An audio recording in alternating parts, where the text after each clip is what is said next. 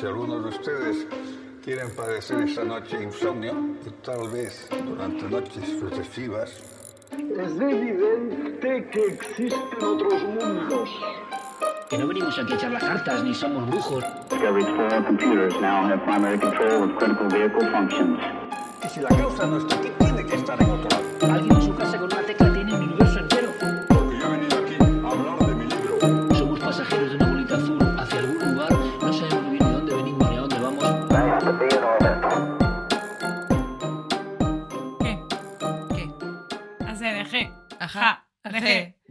Viste, de. Eso se queda dentro. ¡Ah! Eso se queda dentro. Eres una cabrona. Estaba haciendo. Estaba haciendo la prueba de audio y eh, creo que la hemos hecho bien. Tía, Entonces- es que no, y la, y la mala y la mala pécora que se dice en mi pueblo, ¿vale? La mala pécora se ha puesto enseguida a grabar así.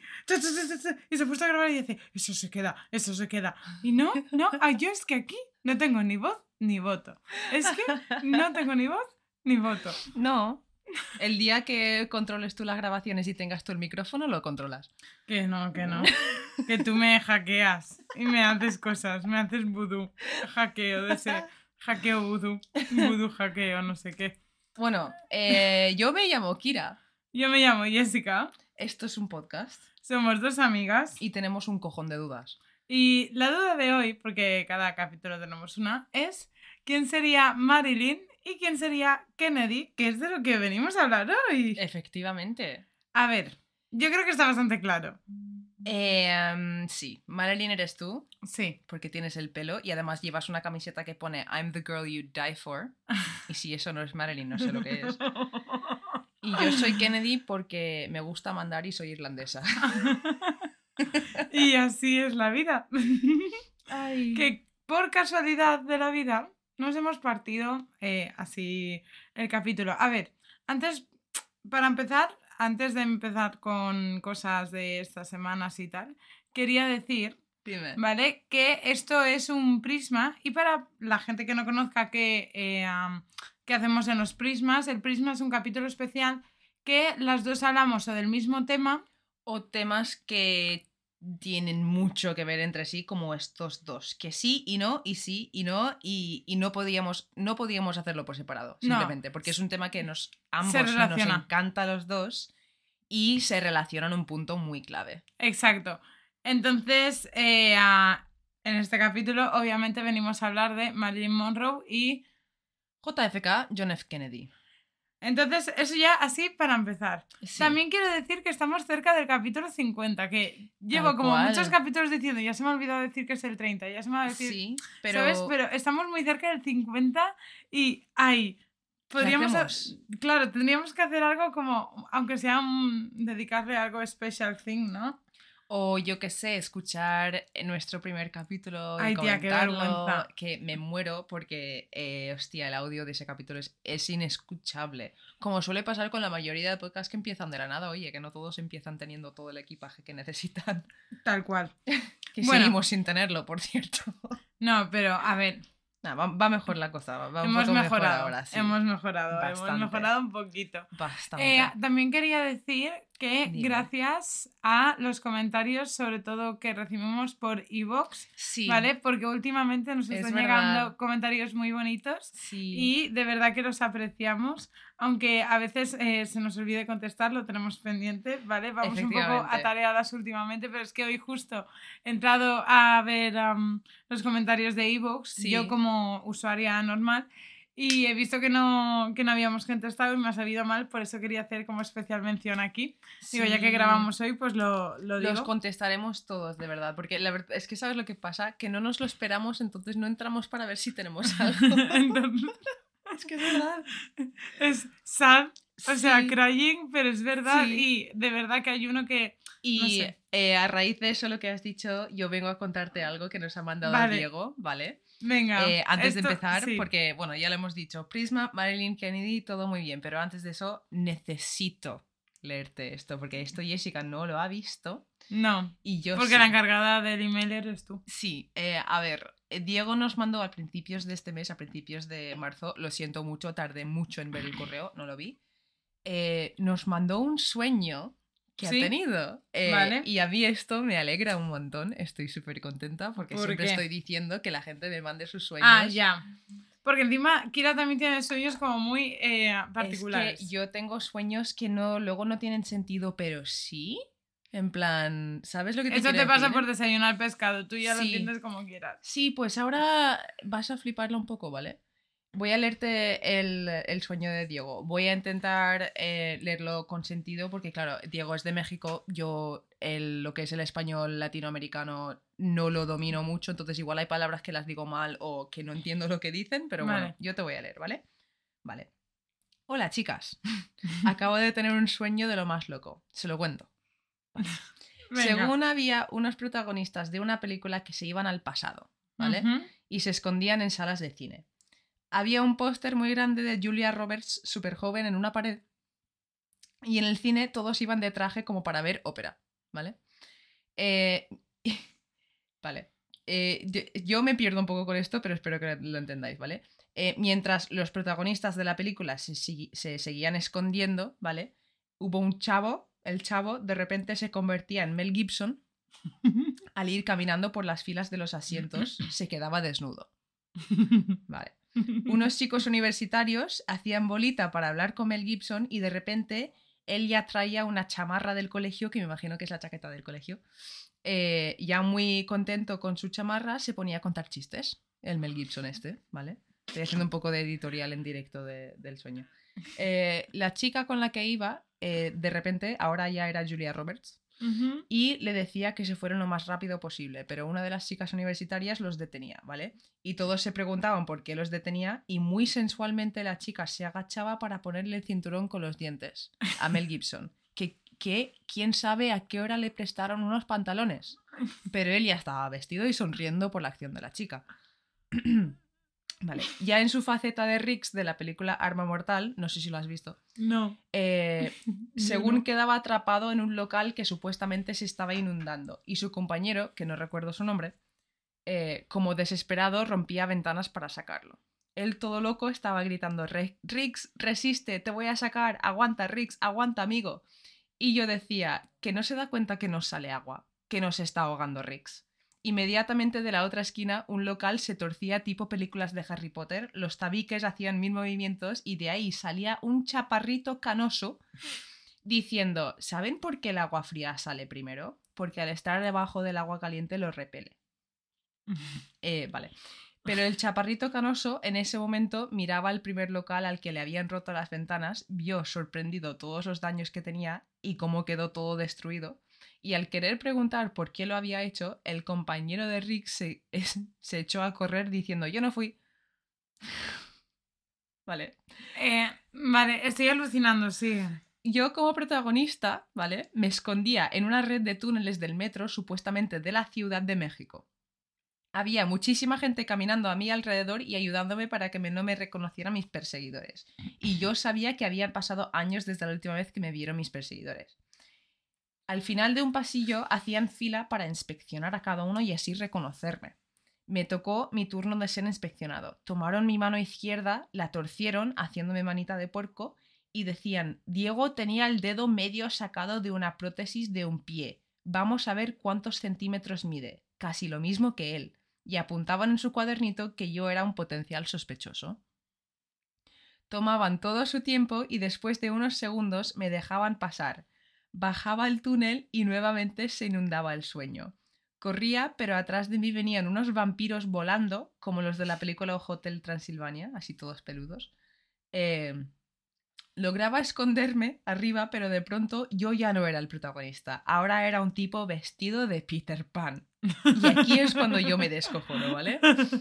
Él, luchando contra el primer vampiro, se subía a la espalda de este, sacaba su arco y flecha de color rojo con dorado y decía, toma esta flecha católica. Eh, Vale, la flecha se la clava en la espalda y el vampiro se precipitaba hacia el vacío, pero Peter Pan eh, brincaba a la cabaña y afortunadamente se ponía a salvo en el techo, donde lo esperaban sus amigos animalitos. Y uno le reclamó que por qué perdió el arco y flecha, que ahora le debía un desayuno y que ahora con qué iba a pelear. De repente sale volando otro vampiro rugiendo y Peter Pan inmediatamente agarraba un borreguito, lo apretaba y el borreguito se echaba un pedo morado. El vampiro se mareaba con el olor. El conejo parlanchín con voz de niño y con cara de indignación le decía a Peter Pan, ¿un Gómez Pum?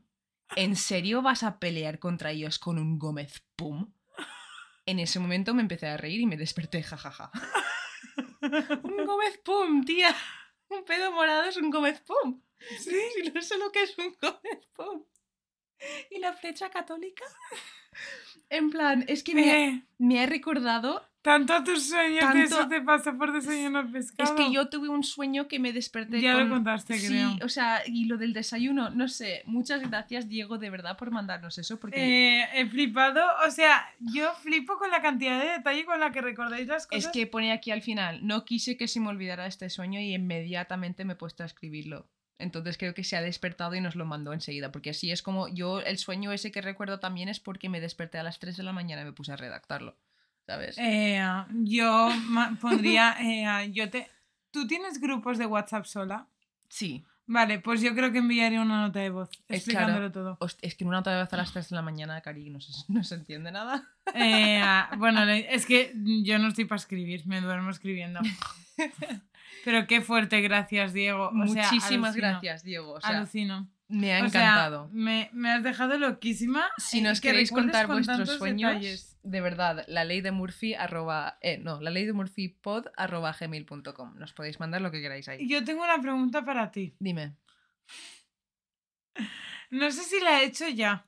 Porque sé que se la he hecho a mis compañeras de piso, pero no sé si la he hecho. O sea, te la he Me hecho a ti encantan aquí. tus preguntas raras. Pregúntamela. Vale, si fueses un objeto, ¿cuál serías? Hostia, Jessica. Si fuese un objeto, ¿cuál sería? Yo creo que sería una cámara. O un avión. Si fuese un objeto, ¿cuál sería? Es que claro, un si fueses objeto- muy cotilla, una cámara de seguridad, eso estaría guapo, ¿eh?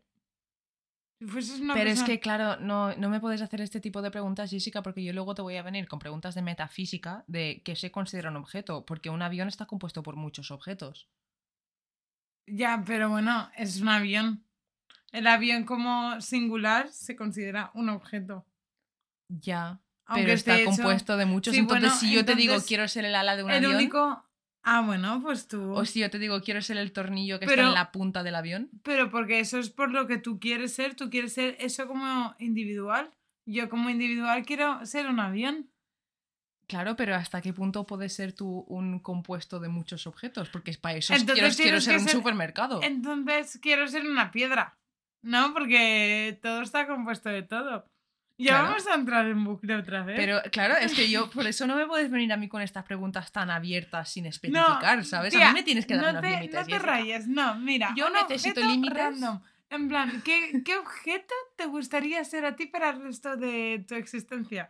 Sí, no te quedase otra que, ya que te dejan elegir, ¿qué objeto? Una estantería, un peine, un ordenador. Me gustaría ser un teclado. Vale. Me gustaría ser un teclado porque así por lo menos pues cotilleo. En plan, me entero de lo que escribe la gente ahí. Claro, y de lo que busca. Claro.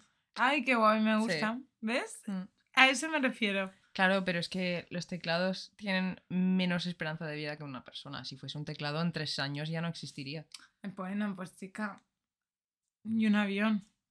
Eh, un- los, hay aviones de los años lo 90 que se siguen volando a día de hoy. Ay, pues no sé, Kira, pues, pues podemos buscar otra cosa.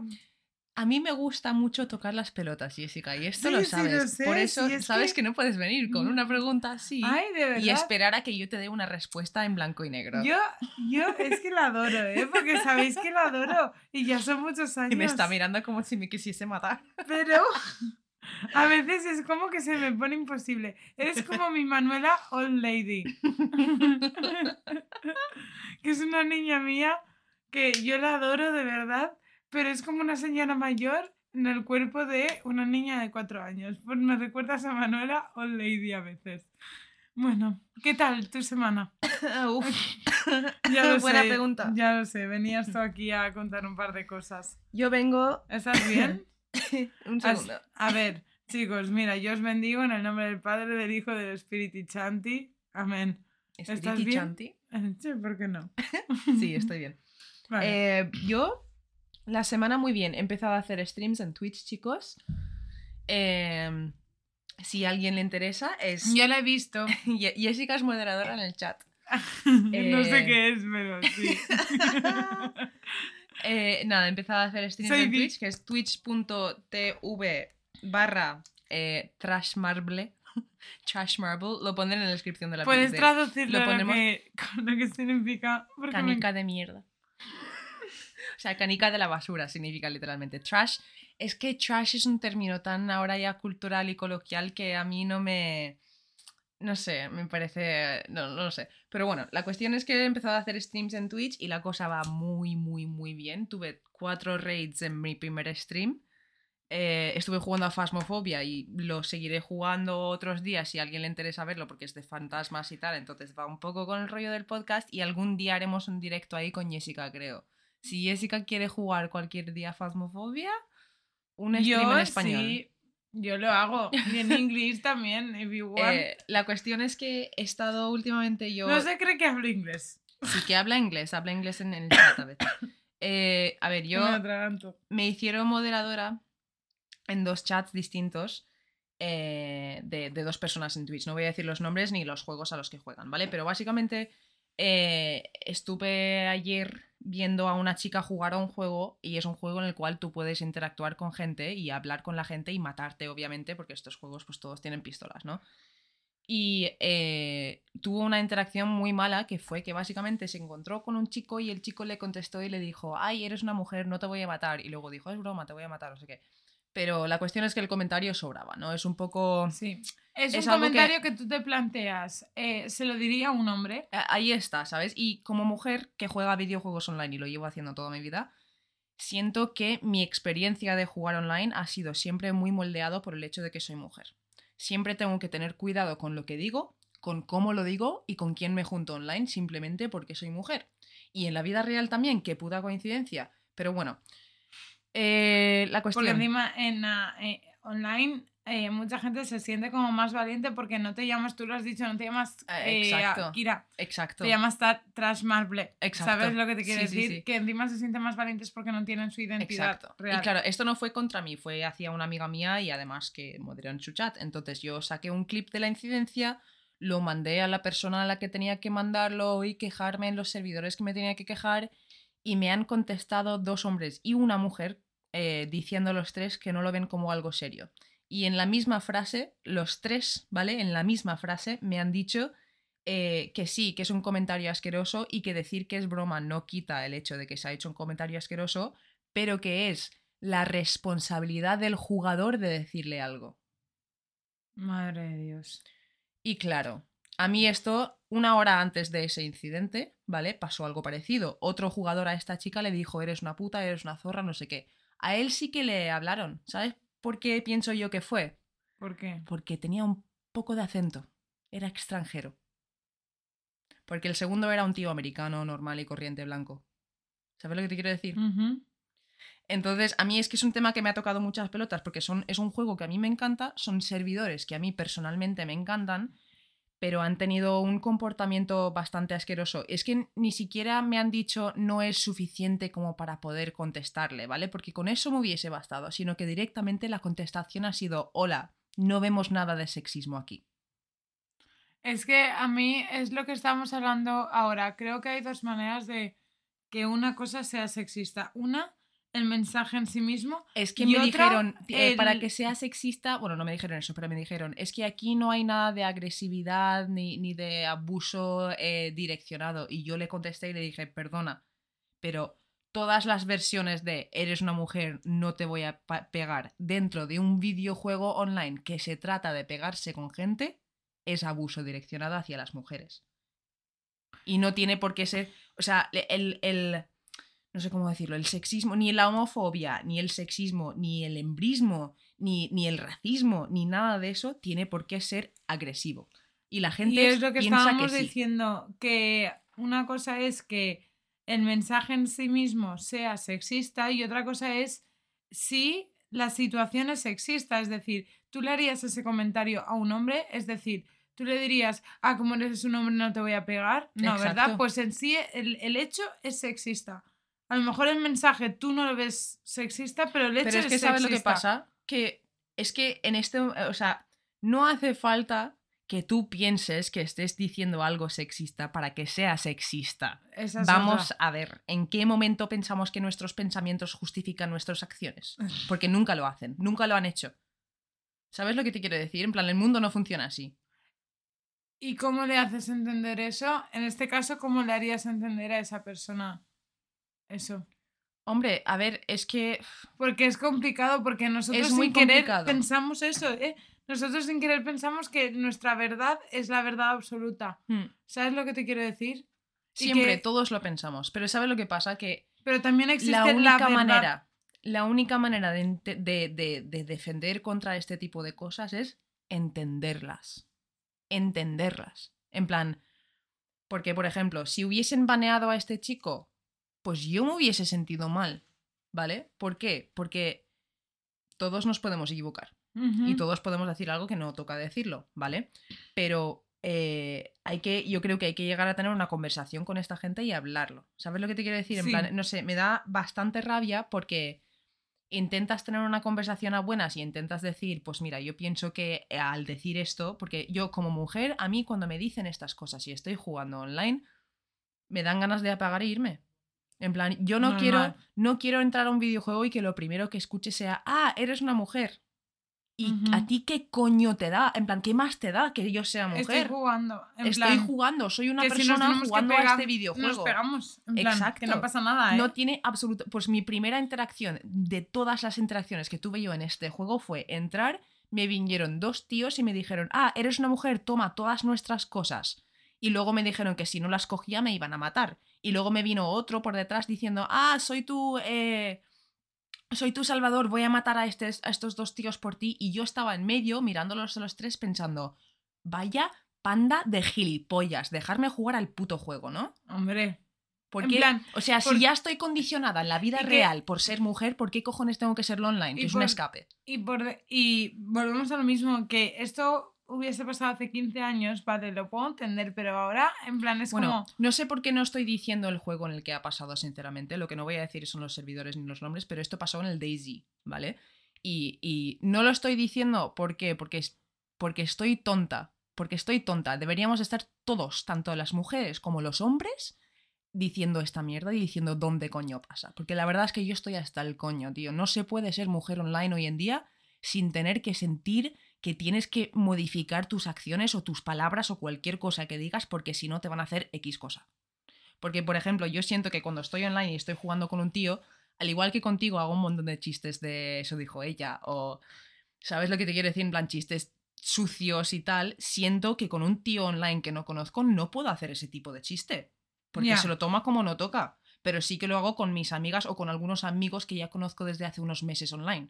Pero es, es o sea, los hombres, y muchos sí que lo entienden, pero muchos otros nunca van a entender que tu experiencia en este mundo está moldeado por tu sexo, y por tu género, y por tu identidad. Siempre lo ha sido. Sí. Tanto online como en la vida real. Y se Sí, acabó sí, mi cual. cabreo, pero necesitaba soltarlo porque llevo desde ayer aguantando esta mierda y aguantando a gente diciéndome que no es sexista y que no van a hacer nada, cuando luego otras personas se quejan de otras cosas y esa misma gente sí que hace cosas. Es que de verdad que la, la hipocresía y la mierda...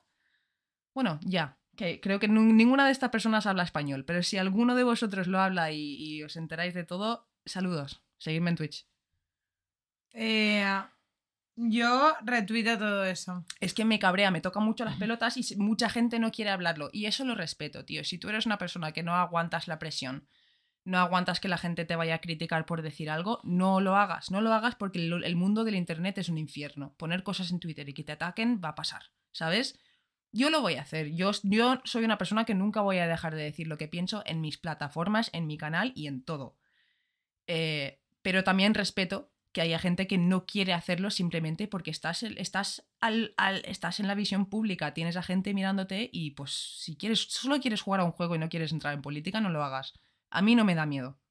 No, y que no, o sea, que volvemos a lo mismo, que encima, si estás en algo que entiendo que a lo mejor si viene al caso de, por ejemplo, estás hablando de política y de repente cogen y te llaman roja de mierda, no sé qué, no sé cuántos, puedo entender esa reacción ante el comentario que, que estás haciendo porque tiene en relación a lo que tú estás diciendo, ¿me explico? Sí, sí. Pero que tú estés jugando un juego tan de normal y te vengan con algo por tu género en sí, de que no tiene nada que ver con el juego, que es lo que estás haciendo, Exacto. es como, ¿a qué viene? En Es que plan, imaginar, es vale, como tu manera de imaginar. atacar a una persona es porque eres mujer, ¿sabes? Es como... Es que imagina que a través de un videojuego pudieses ver si alguien es gay o no.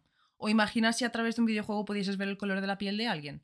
Imagina estar con alguien, estar jugando con alguien y estar escu- escuchar a otro jugador decir, oye, ese es negro y X cosa. En plan, o oye, ese es gay y X cosa. ¿Y qué más da?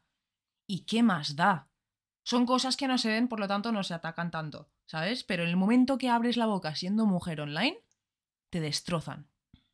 Y yo quiero decir una cosa muy parecida, pero al revés, que también me pasa a mí, que veo que es como un sexismo invertido, que es cuando yo digo que tengo compañeros en el trabajo, porque yo soy profesora de inglés, todos me dicen, y son gays, ¿no? Porque es como que parece que los hombres heteros no pueden ser profesores. Eso es una tontería muy grande, tío. O sea, eso también me pasa en plan, y Pepito es, es gay, ¿no? O por En ejemplo, plan, pasa mucho en este juego también.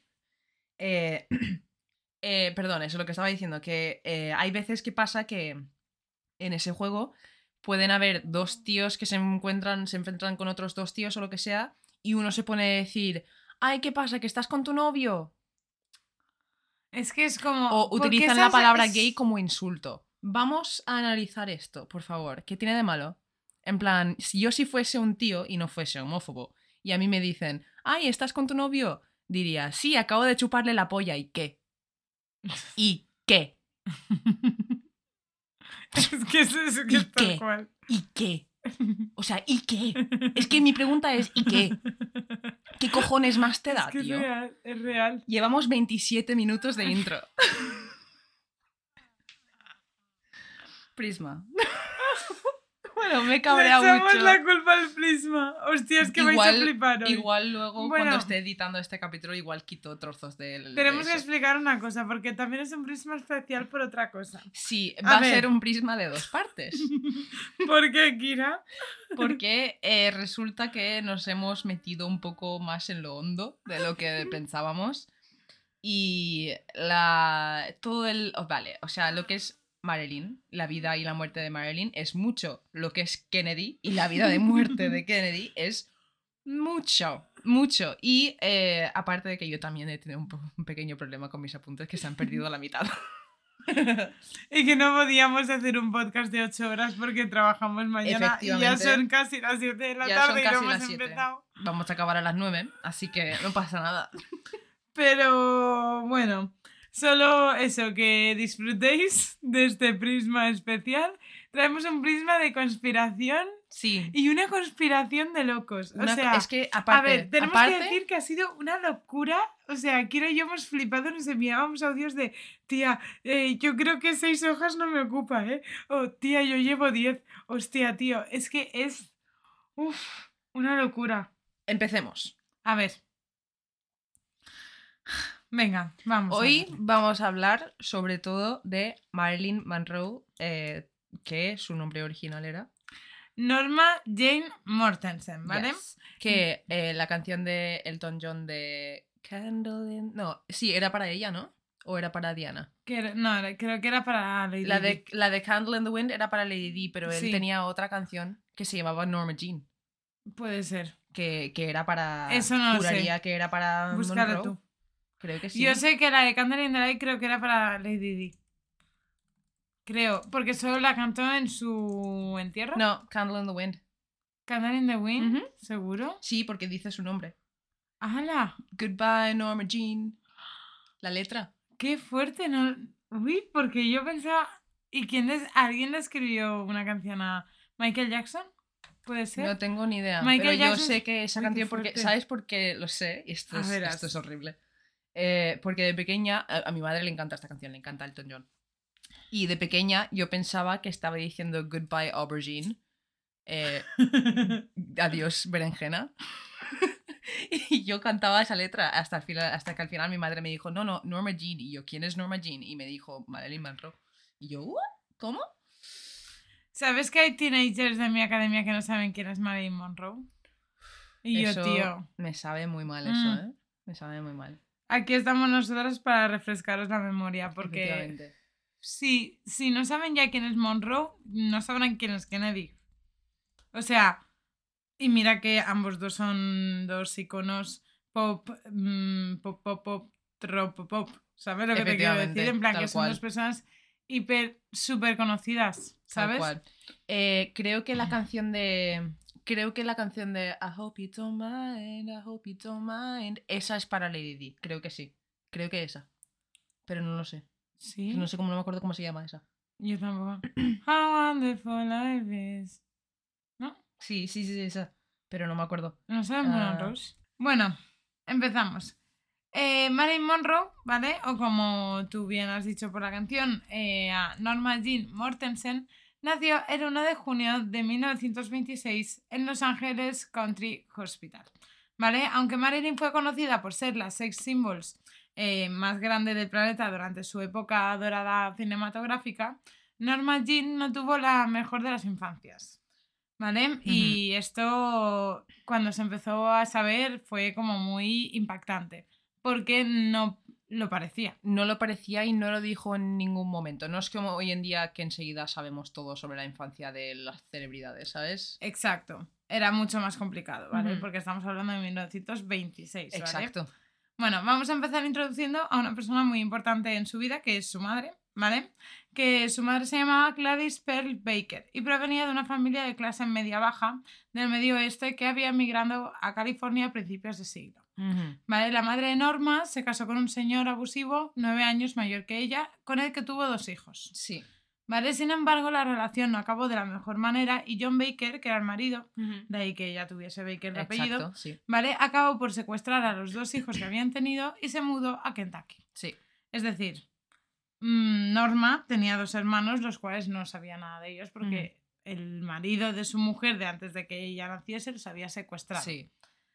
Vale, hasta aquí ya, es que hasta ya me parece como todo muy enrevesado, ¿vale? Sí. Bueno, con todo esto, Gladys se puso a trabajar como cortadora de negativos de película, que es el trabajo que haría hoy en día un editor. Efectivamente, claro, porque en aquel momento tenías que coger el rollo de la película y manualmente cortarlo, Cortarlo. literalmente y juntarlo y hacerlo perfecto. Es, es una, muy interesante ese trabajo, ¿eh? Sí, sí, sí, y am, de precisión mm, Flipante, milimétrica, me parece sí, increíble. llevaban los, los, Las, lupitas, es- sí. Ellas frikis. Bueno, eh, ah, trabajaba esto de cortadora de negativos en Consolidated Film Industries, aunque no mantuvo este trabajo por mucho tiempo debido a problemas mentales que Gladys sufría, de los cuales hablaremos un poco más adelante. ¿vale? Efectivamente. Y el dato adicional, esos problemas mentales de su madre, mucha gente lo ha intentado utilizar como, como para justificar muchas acciones de Marilyn durante su vida, diciendo que era genética, pero no hay ninguna prueba tampoco. Sí, pero no. Exacto, después hablaremos de eso. Sí. En 1924, Gladys se casó con Martin Edward Mortensen, aunque el matrimonio solo duró unos meses, ¿vale? De este matrimonio sale el apellido de Norma, ¿vale? Porque se llama Norma Jim Mortensen. Aunque su madre seguía casada legalmente con Mortensen, Norma nunca supo quién era su, eh, o sea, sí, quién era su verdadero padre. Sí. ¿Vale? Por eso Gladys le puso este apellido, para evitar que la gente supiese que era una hija ilegítima o, como se conocía en el momento, una hija bastarda. Eh, efectivamente. ¿Vale? Que yo Como he sido- y tú. Yo he sido bastarda porque yo nací antes de que mis padres se casasen. Yo igual, las dos estuvimos en la boda de nuestros padres. Lo recomiendo, ¿eh? Eh, ahora ya tarde, experiencia- es una- ya, bueno. Es una experiencia eh, chula. Sí, plan, la verdad es que yo sí. me sentí súper especial, subí en una limusina. O sea, fue muy guay. bueno, eh, retomando la situación. Vale, eh, me he perdido. Vale, sí. Además, parecía que la carrera de Norma estaba como predestinada, ya que el nombre de, de Marilyn Monroe verdadero, que es Norma Jean Mortensen, viene de las dos actrices favoritas de su madre, que eran Norma Talmadge y Jean Harlow. Sí. Norma Jean Mortensen.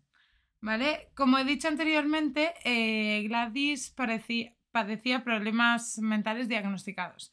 En concreto, una esquizofrenia paranoide que hizo que fuese hospitalizada en una institución mental. Que para dato, entre comillas, curioso, la misma que estuvo la, abuela, misma. la misma que estuvo la abuela años anteriores Vale. de que estuviese su madre. Vale. En plan, que esto puede dar a entender, que es lo, que de tú la has dicho. genética. sí. Exacto. Que en un futuro ella podía estar condicionada que posiblemente podría desarrollar en plan Y como no, y no, o sea, y eso es verdad. Exacto. Simplemente por, por ciencia y por genética, pero se utilizó mucho a la hora de definir la causa de muerte. Pero sí, más que nada por lo utilizaron como excusa para no ir más allá. sí. Lo cogieron como diciendo, mira, aprovechando que tiene esto, lo ya dejamos está, aquí. Exacto. Lo cerramos con esto. Sí. Exacto. Yo ahí estoy de acuerdo. Bueno, eh, debido al problema de su madre, Norma pasó la mayor parte de su infancia en hogares de acogida y en orfanatos, ¿vale? Y cuando digo que tenía una infancia muy complicada, cada tuvo una infancia muy complicada, ¿vale? Muy complicada. Vale, empezamos. La primera familia por la que Norma pasó fueron Albert e Ida Bollender o algo así, en. Hawthorne, California, que me hizo mucha ilusión porque no sabía que había un pueblo, una ciudad que se llamaba Hawthorne. Porque tú sabes que para mí Nathaniel Hawthorne es como... Claro. wow. Bueno, era una familia eh, cristiana evangélica. Tras un tiempo en esta casa, Gladys volvió a por Norma, ¿vale? Pero al poco tiempo sufrió un brote nervioso que le impidió seguir cuidando de Norma y perdió otra vez la custodia de la niña. Vale, Norma acabó siendo acogida por una de las amigas de su madre, Vale. que esta era Grace McKay. Vale, esta fue la que más le influenció en el mundo del cine, Efectivamente. ¿vale? Y le enseñó, pues, jolín, pues, películas icónicas, Exacto, actrices, tal. Pero no todo es oro lo que reluce. Y Norma acabó denunciando al marido de Grace por haberla violado. Y después también se dice que llegó a acusar al hijo de la familia de también haber abusado de ella. Es que estamos, estamos hablando de eh, Marilyn Monroe, una mujer obviamente pues muy guapa, en unos tiempos muy asquerosos. Pero es que ella no era una mujer, era una niña. Por eso digo, en plan que, eh, y obviamente no lo justifica, pero estamos hablando de unos tiempos muy asquerosos en los que cualquier niño o niña que no tuviese familia se aprovechaba de, De todo. de- de todo, básicamente. Y estamos hablando de una niña pequeña, mm, rubia, tal, no sé qué. En plan, yo cuando empecé a investigar todo esto, sin haberle llegado a ese pun- parte, ya sabía que iba a pasar. Y es una pena que lo diga, pero una vez lees Marilyn Monroe, infancia turbulenta en en casas de acogida, te puedes imaginar lo que ha pasado porque la, la humanidad es asquerosa. Tal cual, tal cual. Y yo flipé, porque encima, si es que dices que ahí se ha acabado todo, pero es que tuvo, de verdad, una vida muy truculenta en general. Sí. ¿Vale? Bueno, después de estas acusaciones se mudó con la tía, ¿vale? Con la familia de la tía de esta familia, la que estaba denunciando, y ahí fue cuando conoció a su hermana, Berenil, ¿vale? De la cual no había escuchado hablar y se llevaron bien hasta la muerte de Norma, Sí. ¿vale? Pero era la hermana esta que había sido secuestrada, o Sí. sea, bueno, una rayada. Todo parecía ir bien, pero el padre de la familia recibió un ascenso muy importante que implicaba una mudanza a otra ciudad y no podían llevarse a Norma detrás. Vale. Entonces, a sus 16 años, para evitar ir a otra casa de acogida, acabó casándose con su vecino, Sí. el hijo de un policía llamado James Dugarty, que tenía unos 21 años, ¿vale? Que en aquel momento bastante normal. Sí. Bueno, esto yo lo he visto a día de hoy. en mi Estaba a punto de decir, yo lo he visto, pero que lo haya visto no, sea, no significa que sea normal. Eso es otra cosa. Eh, eh, ah, pero yo esto lo he visto Sí, sí, eh, mogollón. Bueno, hay que ponerse en la situación que Marilyn, o en este caso Norma, desde bien pequeña no ha tenido un sitio estable que ella sienta como un hogar. ¿Vale? Al ir cambiando de una familia a otra, la niña puede llegar, y esto lo pongo porque lo vi en un documental y me parece interesante darle dos vueltas para la decisión que tomó con 16 años de casarse, ¿vale? Porque es eso, ¿no? Es como que la niña siente que es algo que no merece la pena y por eso como que se deshacen de ella súper fácilmente. Sí. ¿Sabes? Es como, me molesta bye. Exacto. ¿Sabes? sí. O sea, nadie da nada por ella, ¿no?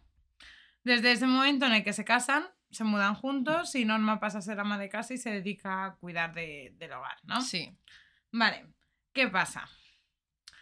Que llega 1943 y James Dugarty dice, pues me voy a alistar a la Marina o al ejército, no sé, eso no lo he apuntado. Pero bueno, fue A- A, reclutado luchar en algún lado. sí. Gricoa 1943, Segunda Guerra Mundial, Ujú. ¿vale? Iba a luchar por Estados Unidos en la Segunda Guerra Mundial. Como todos los hombres varones habían sido Sí. mandados a campo de batalla, las mujeres se apropiaron de los trabajos que se consideraban masculinos, como los trabajos en las fábricas, y en este caso en fábricas de municiones, Sí. ¿vale? Porque Marilyn empezó a trabajar en una fábrica de municiones con su suegra Sí. para sacarse pues la- los dinerillos. Un día, en 1944, mientras estaba Norma trabajando, un fotógrafo de la primera unidad cinematográfica estaba por allí haciendo fotos para un artículo sobre el papel de las mujeres en la guerra Sí. y se cruzó con ella, ¿vale? Le sacó unas cuantas fotos y se dio cuenta del increíble potencial que tenía Norma en el terreno del modelaje.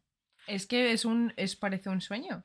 Es que es guapísima. Yo he visto las fotos con Es el guapísima. torpedo y es Y que antes- es como... Antes estábamos teniendo una conversación yo y Jessica sobre el tema de que la llamaban modelo plus sized, en plan que. que- Sí, y me parece a día de hoy no se encuentra tanto en los artículos, pero yo recuerdo en mi infancia en los no. 2000 Eh, ver cosas de Marilyn Monroe y, y ver que decían que estaba considerada size. plus sized, un poco gordita para la época. Y ahora la veo y es como, Está buenísima. estás de buena y hija no, de puta. y no, y aunque, y no, y que la, y lo que decimos que las plus size están buenísimas también. Eh, También, exacto. o en sea, plan- pero que es que ella no es plus exacto, size. eso queda un poco raro. Sí, o sea, Ella no es plus size. Es que, no, la criticaban por estar un poco gorda y es la de, ves, estaba muy flaca la Marilyn. Estaban, Estaba flaquísima. Yo la veía normal. Sí.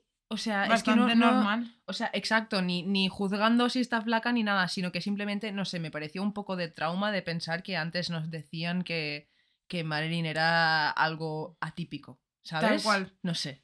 Algo, sí, algo que. No, y en su momento Sí, resalta un montón En- por eso. Exacto, sí, sí, sí. Y es, da un poco de cosa pensarlo, ¿no? Pero en al menos plan- rompió con los estereotipos que en ese momento estaban. Sí, tal cual. Que de eso, pues al menos. Yo. Me alegro. Proud. Bueno, eh, eso que le sacó unas cuantas fotos, se dio cuenta de pues, que la tía servía para modelaje y fue ahí cuando su fama así como modelo pin-up comenzó a explotar, ¿vale? Muchas empresas de publicidad la intentaron contactar para hacer campañas y se convirtió en 1945 en una modelo muy conocida de portadas, ya apareciendo por ese año en unas 33. Sí. ¿Vale? O sea, que yo no sabía tampoco que... Pero ella seguía trabajando en la fábrica, ¿eh? O sea, ella es su rollo. Bueno, con sus misites. Sí. Bueno, en 1946 deja su trabajo en la fábrica para dedicarse al 100% al modelaje y decide intentar adentrarse en el mundo de la actuación. Sí. ¿Vale? Estas fotos eh, no solo la llevaron a aparecer en las portadas de las revistas más conocidas de Estados Unidos, sino que también la llevó a hacer contratos con el 20, el 20 Century Fox. Sí, que creo que la contrataron para durante 10 años o así, ¿no? Le dieron un contrato de 10 años y un cojón de películas, hasta cierto punto. Y a Columbia Pictures. Sí. Ambos, ¿vale? Que la iniciaron en su carrera en Hollywood. Vale, en- el 23 de julio de 1945 firmó su primer contrato, ¿vale? Con el 20th Century Fox como actriz de reparto con un salario de 125 dólares semanales, Sí. ¿vale? Fue llegado a este punto en el que su, eh, su nombre fue cambiado de Norma Jean Mortensen a Marilyn Monroe, cogiendo el nombre de su actriz favorita, que era Marilyn Miller, y el apellido de soltera de su abuela, que era Sí. Monroe Sí. que me encantó eso. Dije, buah, me encanta el nombre y me encanta que sea como, ¿sabes? No sé, me, me gustó mucho. Bueno, en 1947 hace su primera aparición en The Shocking Miss Pilgrim. ¿Vale? Y en 1953 obtuvo su primer papel protagonista en la película Niagara y fue donde su popularidad estalló. Sí. ¿Vale? De hecho, para la gente que a lo mejor yo no he visto la película, pero todos hemos visto una imagen de esa película y diréis, no. Y es la imagen del cuadro de Andy Warhol. Sí. Ese mosaico es de una foto de la película de Niagara. Ujú. ¿Vale? La describían eh, la gente que trabajaba con ella y la gente así que entendía más de cine y que había trabajado en rodajes con ella de cerca. ¿vale? Eh, la, la escribían como una persona magnética en el sentido de que vivía mucho lo que hacía, Exacto, sí. ¿vale? Y eso, según ellos, era como o lo tienes o no lo tienes. Y ella lo tenía, era capaz de embelesar a la cámara. Aparte era muy buena con la gente. En general, en plan, se llevaba bien con todo el mundo y quería además hablar siempre con todo el mundo, no solo con otros actores, sino con los niños pequeños que corrían por la calle, salía a jugar con ellos. Era una persona llena de amor. Sí, y Sí. además, eh, spoiler, aunque la gente la tratase de tonta, no era para nada tonta y a ella le encantaba hablar con Sí. gente que ella consideraba más inteligente para aprender de ella porque le encantaba aprender cosas. Exacto, efectivamente, sí, sí, sí. Bueno, total, que ah, un tiempo después de estar trabajando con 20th, cen- eh, 20th Century Fox, Marilyn vio que su salario no era el mismo que el de sus colegas masculinos, a pesar de que su fama iba aumentando exponencialmente, así que decidió dejar el contrato con esta productora. ¿Vale? La productora, como reacción, intentó hacer una campaña para tirar por los suelos la imagen de Marilyn, pero esta reunió a los medios y consiguió que su carrera no se fuese a la mierda, demostrando que tenía unos ovarios un Sí. poco gordos, ¿eh? Sí, Pues estamos hablando de 1947. ya. O sea, a una tía que la consideraban gilipollas. Vale. Durante esta época, la gente que rodeaba a Marilyn comenzaba a notar que algo no estaba bien. Sí, empezó mucha presión mm, y todos sabemos que en el mundo de la fama hay mucha presión, Eh, tienes acceso rápido a cosas que te pueden hacer daño y a pensamientos que, pues, es que en quién puedes confiar realmente. mm, Que empezase también a, a pesarle su infancia, que la estuviese Sí. En ese momento. Efectivamente. Porque a lo mejor se acuerda de su madre, que su nombre es hecho de dos Sí. actrices, se acuerda de su madre, que le... Me Sí, explico, o sea, Sí, sí, sí. quiero decirte, puede ser cosas que le, le conecten de Mm. una manera tan simple con algo que le toque tanto, Sí. ¿sabes? Bueno, eh, ah, de hecho, Peter Swales o algo así, Suárez, no sé cómo se pronuncia, ¿vale? Que es un historiador de psiquiatría, sí. dijo que a lo mejor en lo más profundo de lo que era el ser de Marilyn, ¿vale? Se encontraba la culpa por haber pasado toda la Eh, infancia sí. sola, ¿vale? La Sí. ansiedad y la inseguridad, porque esto sí que es verdad que también lo admitió el psiquiatra de Marilyn muchos años después, que eh, a Marilyn nunca se llegó a creer lo buena que era. Sí. ¿Vale? Era muy insegura en ese aspecto, por eso siempre quería hablar con otra gente porque ella pensaba que era más tonta que esa gente y tenía que Sí. aprender de ellos. Ujú. ¿Vale? Era como que no tenía ninguna confianza en sí misma y de hecho no creía ni que fuese tan guapa como la gente pensase. Ya, eso sí que lo o visto. sea, hasta ese punto de decir, joder, Sí. que tía, que yo la tengo, me he hecho un mural, chicos, me he hecho un mural que flipas en la pared y tengo dos fotos de ella. No una, dos. Me encanta. ¿Sabes? Que me ha costado un montón encontrar fotos en color porque no podía poner blanco y negro. ¿Sabes? Pero bueno, total. Que para el 14 de enero de 1954 se Ujú. casó con Joe DiMaggio, Sí. que era uno de los jugadores de béisbol más conocidos de la época. Sí. No, una cosa, yo he investigado esto y me he visto muchas cosas. Solo tengo apuntado uno de sus maridos. Yo no sabía que estaba con- casada tan, tantas veces. Tengo apuntado el último, creo. Son tres. Son tres, sí, tengo el último. Vale. eh, para el 14 de enero de 1954 se casó con Joe DiMaggio, que era uno de los jugadores de béisbol. 14 de enero, Sí, 54. sí. Creo que eso es el cumpleaños de mi padre. O sea, creo que eso es el día que nació mi padre. Pues ahí se casó la Marilyn. Díselo, en su próximo cumpleaños la Mari se casó con el Dimacho. Teacher, ¿te acuerdas? Vale. Sigue, Bueno. dime. Eh, en 1955 hizo una de sus películas más conocidas, ¿vale? De toda su carrera, que era eh, Seven Years Each, gracias a la cual recibió mucho reconocimiento y premios, pero le costó su matrimonio, ya que Joe DiMaggio no le gustaba nada la imagen erótica que estaba dando Marilyn en todas sus películas. Ay, pues no haberte casado con ella. Eh, Yo en también plan, lo pensé. ¿Para qué? ¿Para qué? Dije que Sí, para eso- fardar sí, ¿no? Pero Claro. después te pica. Ay. Claro. ay. Total, para que os hagáis una idea, ¿sabéis qué película es esta? Es la de la famosa película de la De la falda que se pone encima del. Del metro de San Francisco, Sí. creo que era, ¿no? Sí. No me acuerdo ahora. Yo tengo San Francisco, pero como podría ser Chicago, ¿sabes? Sí. Es que no lo sé. Bueno, total. Después de todo esto, Marilyn eh, decide apuntarse a clases de actuación Sí, porque eh, a lo que has dicho tú antes, ella era muy insegura y, y pensaba que necesitaba eh, mejorar, porque claro, aparte, me imagino que en este momento los comentarios de Joe DiMaggio le harían sentirse bastante mal y ella misma se daría cuenta de que ella no está haciendo, no estaba haciendo estos papeles eróticos porque ella quería, se los Ella estaban quería hacer drama. dando. A ella se le estaban dando estos papeles ¿por qué? Claro. porque era guapa, porque era el sex symbol del país, porque no sé qué. Pues estaba buenísima. Exacto. Y ella dice, pues voy a apuntarme a clases de actuación y, y voy a Pero mejorar para que ¿sabes me den dramas. Y mejoró un cojón, ¿Y ¿eh? sabes qué decían los expertos? ¿Qué? O sea, de un documental que estaba viendo yo. Hace, es como si.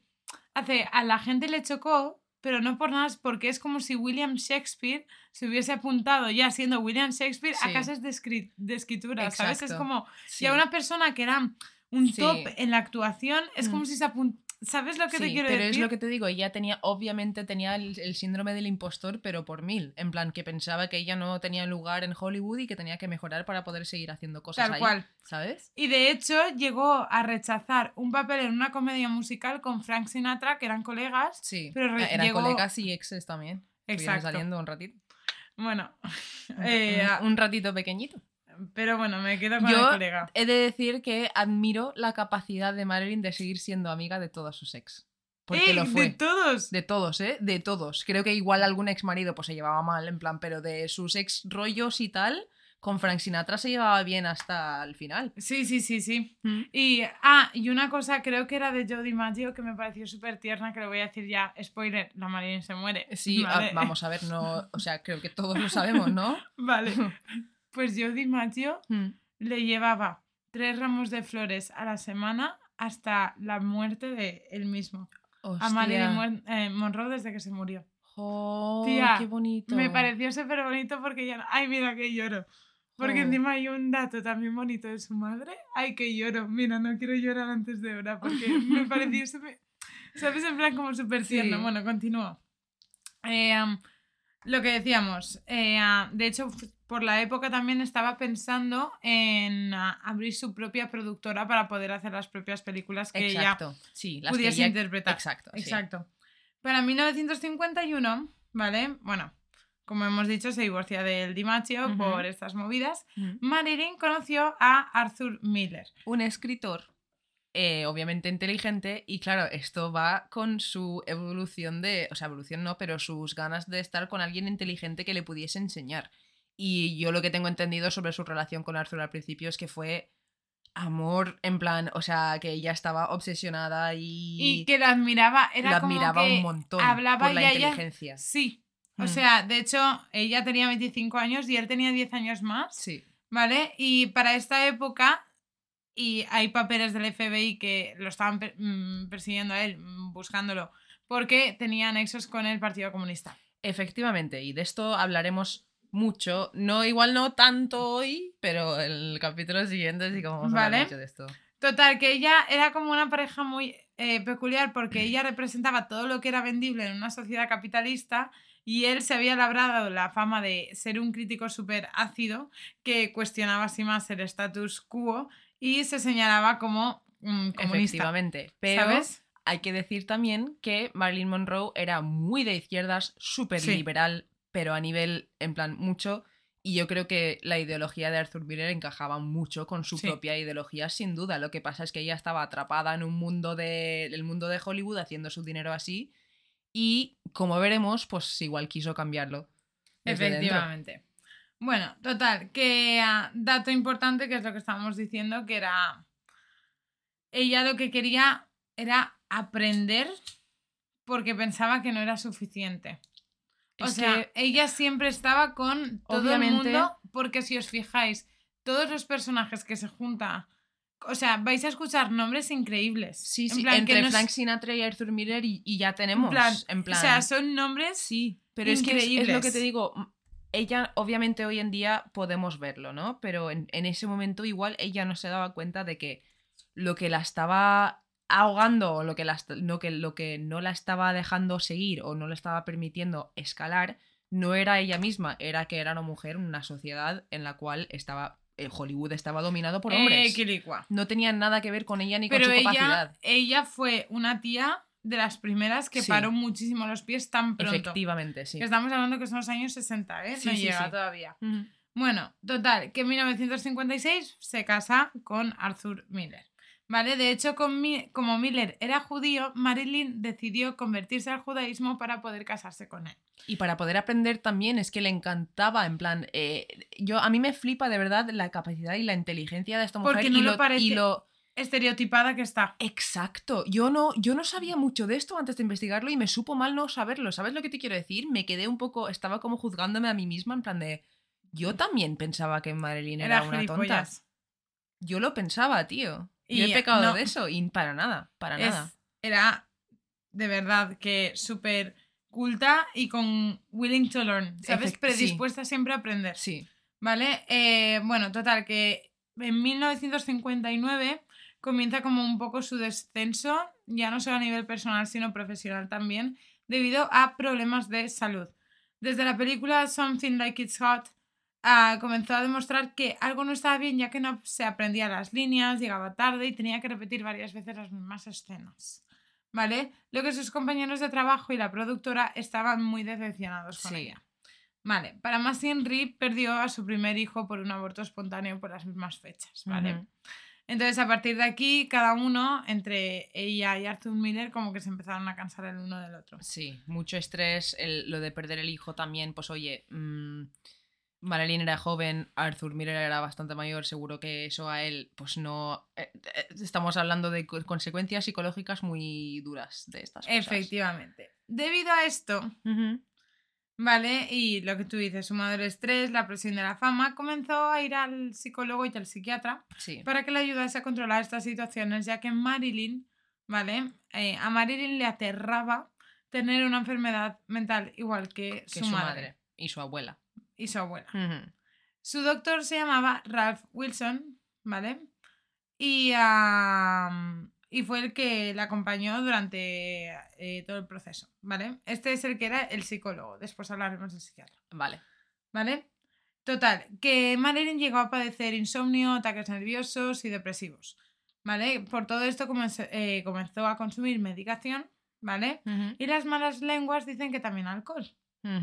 Vale, de hecho se dice que mezclaba las píldoras con el champán para que le hiciese efecto más rápido. Sí.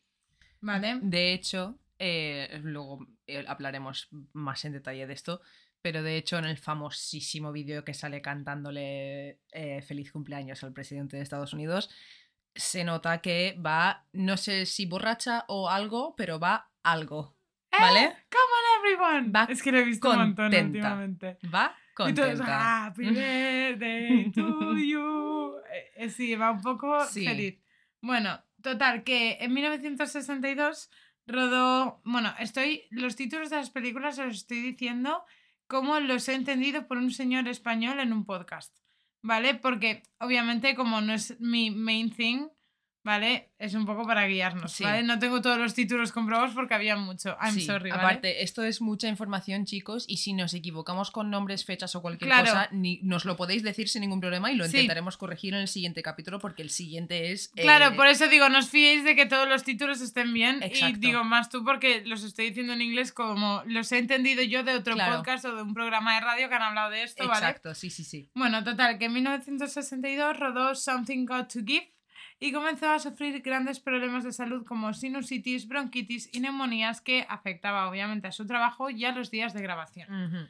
¿Vale? Eh, de hecho, esta película era extremadamente importante para 20th Century Fox, ya que estaban entrando en quiebra tras la grabación de Cleopatra, en la que invirtieron muchos millones de dólares que no consiguieron recaudar. Efectivamente. Después Yo he de- visto esa película, no sé si la has visto. No. Yo la he visto. ¿Está chula? Eh, Es que, a ver, no sí, recaudó no. mucha pasta, no puede ser ahí un avatar. Es que también en esos tiempos el dinero que invertían en una película Era- era, mucho más difícil recaudarlo después. Claro. Hoy en día tenemos todos los servicios de streaming, los contratos que tienen ahí, eh, hay muchos más cines. eh, y ya mm, ganas dinero más a largo plazo. Sí. Bueno, eh, total, que los productores de esta película sabían que Marilyn era dinero fácil, ya que todo el mundo la amaba. Sí. Total, que en los últimos días de grabación sus compañeros afirmaron mm, notarla un poco triste y apagada. Vale, y aquí entramos a un apartado que yo he titulado Marilyn y los Kennedy. Vale. Porque aquí es cuando todo se empieza a complicar. Sí. A ver, claro, en esas fechas ella estaría triste, triste, triste. Ella estaría triste porque Aún no había sido eh, la, la fiesta de cumpleaños, ¿eh? Sí, sí, sí, sí, Vale. pero aún así antes Para de eso ya, ya, sí. hubieran, ya hubieron rechazos, así de por, por decirlo. Vale, vamos a introducirlo. Creo que todos sabemos o hemos escuchado en algún momento hablar de eh, la conspiración de que Marilyn estaba eh, tirándose o estaba teniendo una, eh, una relación exmarital, o como se diga Extramarital. extramarital No, con, con. JFK, John Fitzgerald Kennedy, el presidente de Estados Unidos en ese momento. ¿Vale? Es que qué fuerte. Vale. Es que lo compararon en un podcast como si fuese Angelina Jolie con Barack Obama. Eh, sí, algo. al- mm, no, no, no exactamente. Angelina Jolie no. Taylor Swift. ¿Por qué? Porque es más. The Sweetheart of America. En plan, más. ¿Sabes lo que te quiero decir? No es necesariamente. Porque. Angelina. No sé, no sé. Vale, No vale, sé, pero sí, entiendo el concepto, entiendo el Sí. concepto. Vale, bueno, pues vamos a hacer una introducción a. Me Porque encanta. claro, aquí están involucrados ambos, los dos hermanos Kennedy, tanto Robert como John, ¿vale?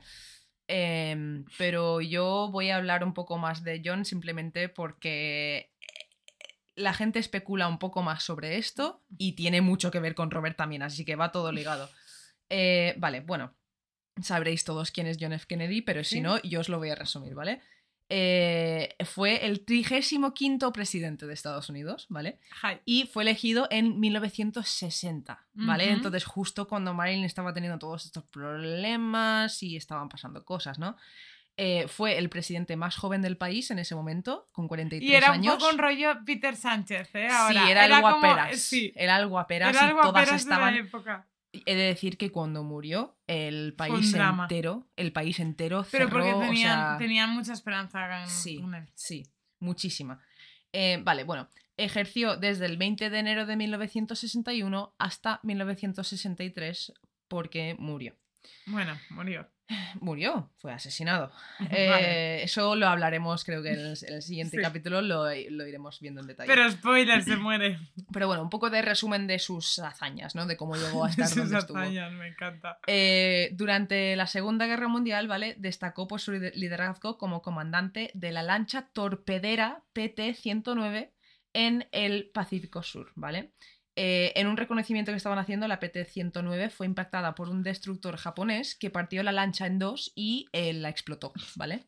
Que ya lo tengo. La tripulación a su cargo nadó hasta una isla y sobrevivieron todos hasta ser rescatados. Y esto le dio popularidad que flipas y con ello empezó su carrera política. Él, Ujú. él, o sea, por eso él tenía ya la popularidad, ¿no? Eh, representó al estado de Massachusetts como miembro de la Cámara de Representantes, ¿vale? O sea, hizo un montón de cosas. Eh, y En resumen, hizo un montón de cosas, teacher. hizo un montón de cosas, ¿vale? Justifica tu respuesta. Eh, luego, a partir de 1953, estuvo trabajando como senador y luego eh, derrotó a Nixon para la presidencia. ¿Vale? Eh, también fue, datos interesantes, fue el primer católico presidente de Estados Unidos, así como el único nacido durante la Primera Guerra Mundial y también el primero nacido en el siglo XX. Datos interesantes. en plan, Eh, el primero joven. Exacto. Y durante su gobierno corto de tres años, ¿vale? Eh, tuvieron varios acontecimientos importantes que tienen que ver con algunas cosas de Marilyn que hemos comentado antes, Bahía de cochinos. como la invasión de Bahía de Cochinos, que es un sitio en Cuba, básicamente eh, lo de Bahía de Cochinos fue...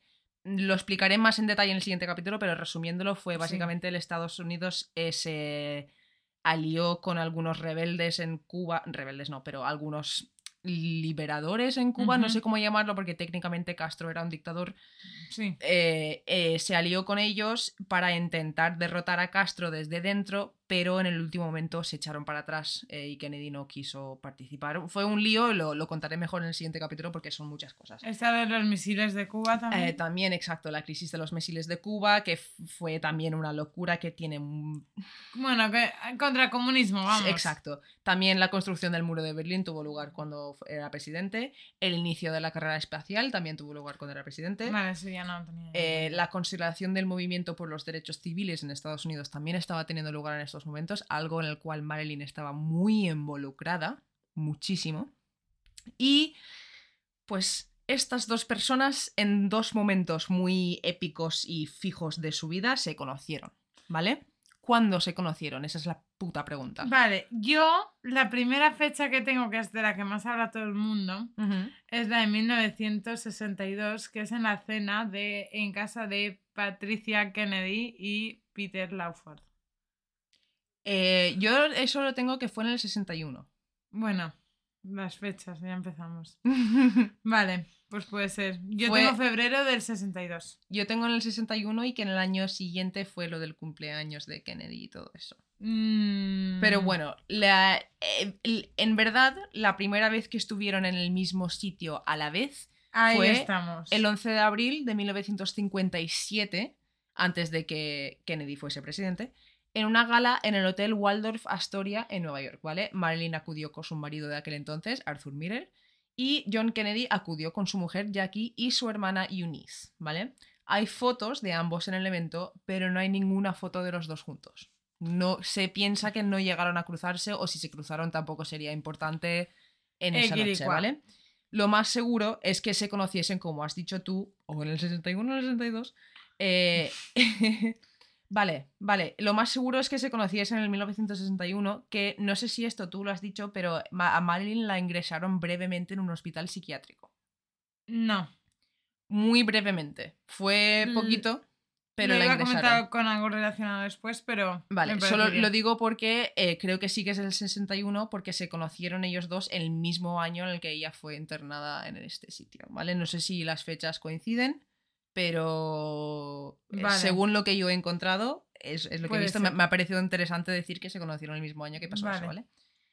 Eh, bueno, como has dicho tú, en una cena en casa de Peter Lawford y su mujer, ¿vale? Eh, que Peter Lawford es eh, un, actor, que estaba casado... sí, que era un poco de segunda clase, ¿eh? no era el más Sí, famoso de todos. Exacto, y estaba casado con la hermana de Kennedy. Patricia Kennedy. Efectivamente, que era amiga de Marilyn porque se habían conocido en una película y además tenían un amigo en común que era Frank Sinatra. Que Frank Sinatra conocía a Peter Lawford porque estaban en el mismo grupo de. de, de- no sé- De. Sí, exacto, el mismo pack, ¿no? Sí. Y Frank Sinatra también estuvo saliendo con Marilyn brevemente después de su relación con... O sea, es... Todo, todo hila, ¿vale? Vale. Ahora. eh, eh, el mundo, el internet, todo, o sea, llevamos todos años pensando que Marilyn tenía una relación de lo más apasionado con Kennedy, o por lo menos yo tenía entendido eso, ¿vale? Eh, se- yo lo que tengo entendido por todo lo que he encontrado es que solo hay un encuentro sexual que se confirma entre los dos, que está confirmado. Hay varios de las grabaciones que después te cuento. Claro, hay muchas grabaciones que tienen que ver con otro Kennedy, pero no con John. O sea, yo lo que tengo entendido, yo lo que tengo entendido y que Marilyn también dijo Porque es yo he encontrado que sí que han tenido a- algún que otro más. No fue muy largo, duró más con Sí, Robert, pero, pero... sí que fue más de uno. yo a lo que me estoy refiriendo es que a Marilyn no le interesaba tener una relación con Kennedy, ella quería estar Pues con yo Robert. tengo entendido al revés. ¿Sí? Mira, yo tengo aquí que fue en esa, en esa cena eh, que organizan, por eso te digo, eh, tengo hasta la fuente donde lo he encontrado, porque como aparece tanta gente en estos casos, que Sí. parece todo el mundo lo conocía, Mm. Vale, que es en esta cena donde Marilyn y eh, JFK se conocen y este queda como embelesado, ¿vale? Por Marilyn, porque volvemos a lo mismo, Marilyn era muy guapa. ¿vale? Hasta tal punto que la invita a un viaje al cual su mujer no iba a asistir. Vale. Eh, ah, se dice que el flechazo fue bastante intenso y que no fue solo romántico, sino algo emocional también. De hecho, eso es lo que yo he encontrado. Porque hay una chica que se llama Deborah Gold, que se dice que es la ex mujer de Peter Lawford, dijo que JFK la definía como un bombón y que quería conocerla. Ahora bien, Claro, pero eso no significa que estuviesen tan involucrados, porque lo que tengo yo es que según la mayoría de historiadores y biógrafos de Marilyn, el único encuentro sexual que está 100% confirmado es, eh, fue en eh, un mes antes de la celebración de su cumpleaños, en marzo, y que a raíz de ese encuentro la invitó a su cumpleaños, que antes de eso no habían tenido ningún contacto sexual. Eh, yo lo que tengo es que fue en marzo de 1962 ujú, y eh, esto... al mes siguiente de su- la fecha que yo tengo aquí. Sí. Y eh, se ve que lo que pasó aquí es que Marilyn llamó a su masajista, ¿vale? Eh, que se llamaba, no, te- no tengo su nombre aquí, pero llamó a su masajista personal y le preguntó sobre unas técnicas de masaje para la espalda y se ve que le pasó el teléfono a JFK, quien habló con el masajista. Y el masajista está eh, confirmado, en plan, como ha dicho esto como testigo que ha pasado 100%. Eh, según la mayoría de historiadores y biógrafos de la vida de Marilyn, solo se acostaron esa noche. Y eh, según varios amigos testigos de, de todo lo que pasó, a Marilyn no le interesaba tener una, una relación con Kennedy, pero sí que le, le hacía, no sé, le daba un poco de morbo la idea de que era el presidente y era un hombre muy Vale. inteligente y, y todo esto, ¿no? Entonces sí que es verdad que igual tenían... Seguramente se vieron más días que solo esa noche, ¿sabes? Pero la única que Porque se puede yo tengo confirmar es esa. Claro, sí, sí, sí, sí. Porque yo tengo aquí muchas cosas y se va a notar cuando digo nombres, digo nombres de quién son y de dónde teóricamente la referencia y tal. Y cuando digo se dicen es lo que se Sí. después se habló a, partir de ahí, ¿vale? Eh, total, que a partir de esta fiesta es cuando ya Marilyn se empieza a introducir un poco más en la familia Kennedy, entonces conoce ya no solo a JFK, sino a nuestro señor eh, Robert Kennedy. Sí. Porque claro, es que, si también- hablamos de Marilyn y hablamos de JFK, después deberíamos de hablar de Robert Kennedy, porque Efectivamente. claro, es que... uf, Es que también hay que decir que también, y ahora ya oficialmente lo, en lo que hay escrito, lo que hay escrito oficialmente dice que Marilyn conoció a Kennedy en la celebración de su cumpleaños de 1932, Sí. que no se conocieron antes. Eso es mentira porque hay Porque pruebas, se- sí. ¿vale? Pero lo que en la definición oficial pone eso. Aún así, eh, creo, que, creo, si no me equivoco, que esa sí que fue la noche que conoció a Bobby. Que a Bobby todavía no la había conocido. Y de esa noche solo hay una foto que ella sale con Kennedy, que es la que ella está mirando un poco hacia abajo y Kennedy está así un poco apartado y parece todo un poco que sí, que estos dos se han conocido, ¿no? sí, Y al lado tiene a Bobby, que está también mirando hacia abajo. Pero hay un montón de fotos de esa noche de ella bailando con Bobby. sí. Y hay que decir que eh, sí que es verdad que JFK invitó a Marilyn al viaje este, Exacto. pero también tengo que decir que él lo canceló porque eh, se rayó pensando, a ver, un presidente católico, ¿vale? Lo que estamos hablando, en plena campaña, ¿vale? Que se descubra que es infiel a su esposa. Es que su es carrera se va a la mierda. Efectivamente. ¿Vale? De hecho, según una- un asesor de John Kennedy, Peter Summers, ambos, tanto el presidente como Marilyn, estaban informados de los riesgos que corrían ambos dos si eso salía a la luz. Efectivamente. De hecho, como tú Claro, dices, es que esto es algo, perdón, esto es algo que hablaron entre ellos. En plan, esto es algo que se sabe que se habló, que habían varias personas, tanto Frank Sinatra, tanto mucha gente, que sabían lo que estaba pasando y... y... que no- es que nos, nos, nos estamos hablando de que Peter Sánchez se tire, yo que sea quien sea. Es- Rosalía, ¿Sabes? En plan, no. ¿te imaginas? Es, es otro rollo, ¿sabes? En plan, Sí. Bueno, total, que ah, es lo que tú decías, no hay pruebas que demuestran al 100% este romance, ¿vale? Mm. Pero sí que dicen que las, la gente que trabaja en la Casa Blanca, la gente que trabaja allí, no políticos, sino la gente que trabaja allí de mantenimiento y tal, dicen que ahí en la Casa Blanca tiene sus cosillas Exacto. secretas. Y que Marilyn... Decían que entraba por por unos ahí. pasadizos secretos adentro de la Casa Perdón. Blanca para evitar como a la prensa que podía estar Sí, fuera sí, y tal. sí. ¿Vale? Eh, y eh, a lo que te he dicho antes de que está más confirmado que tuvo una relación con el hermano Bobby que Iba Kennedy, eso ahora. es por la carta que ibas a comentar ahora, que de esto hay pruebas. No, No, hay... eso lo tengo al final. Ah, vale. Porque voy a ir poco a poco. Vale, bueno, pues comentarlo por encima, que de la relación de Kennedy, pruebas definitivas de John, de, John Kennedy, claro, es que digo Kennedy. No, hay, muchísimos No hay rumores de... mucha especulación, muchos rumores muy creíbles, pero de la relación que tuvo con su hermano, hay. O sea, es- hay. Bueno, total, que fue aquí, ¿vale? Cuando ya John dice, hasta aquí, ya no quiero continuar tal, no sé qué. Cuando eh, a su hermano, Bobby o eh, Robert, Robert Kennedy, Mm. ¿vale? Se metió más en escena. lo tengo apuntado como? Bobby en todos los lados, no sé por qué. Yo le estoy llamando Robbie, porque no sé por qué. Bueno, total, que resulta que este señor estaba como locamente enamorado por Marilyn, en plan, no enamorado, pero como encoñadísimo Eh, por sí. Marilyn, ¿vale? Y se decía que aparecía por su casa muy frecuentemente, ¿vale? Sí. De hecho, Jean Carmen, vecina de Marilyn, dijo que un día estaba en su casa con Marilyn, ¿vale? Y ella iba, pues la Marilyn iba en almornante, estaba en el baño, pues echando un meo, a lo mejor, y llamó al timbre Mm. el Robert Kennedy, ¿sabes? Imagínate a la señora Tal flipándola, ¿vale? Y que ella abrió, se abalanzó en sus brazos, se morrearon, se sirvieron los tres una copa de vino, y que la Marilyn le hizo como un gesto así, que era el gesto que ella entendía como pirata a tu casa, Claro. porque aquí va a haber eh, fiesta. Vamos a dejarlo ahí, Sí. ¿vale? Para que veamos que había gente que había visto a John F. a- Robert Kennedy dentro de la casa de Marilyn haciendo cosas, Sí. ¿vale? Bueno, tras esta ruptura, entre comillas, Robert Kennedy seduce a Marilyn y tras un tiempo esta se siente usada, pasada de uno a otro, entre comillas, como un pedazo de carne, porque sí que es verdad que aunque no tuvieron eh, encuentros sexuales, sí que es verdad que JFK jugó con ella.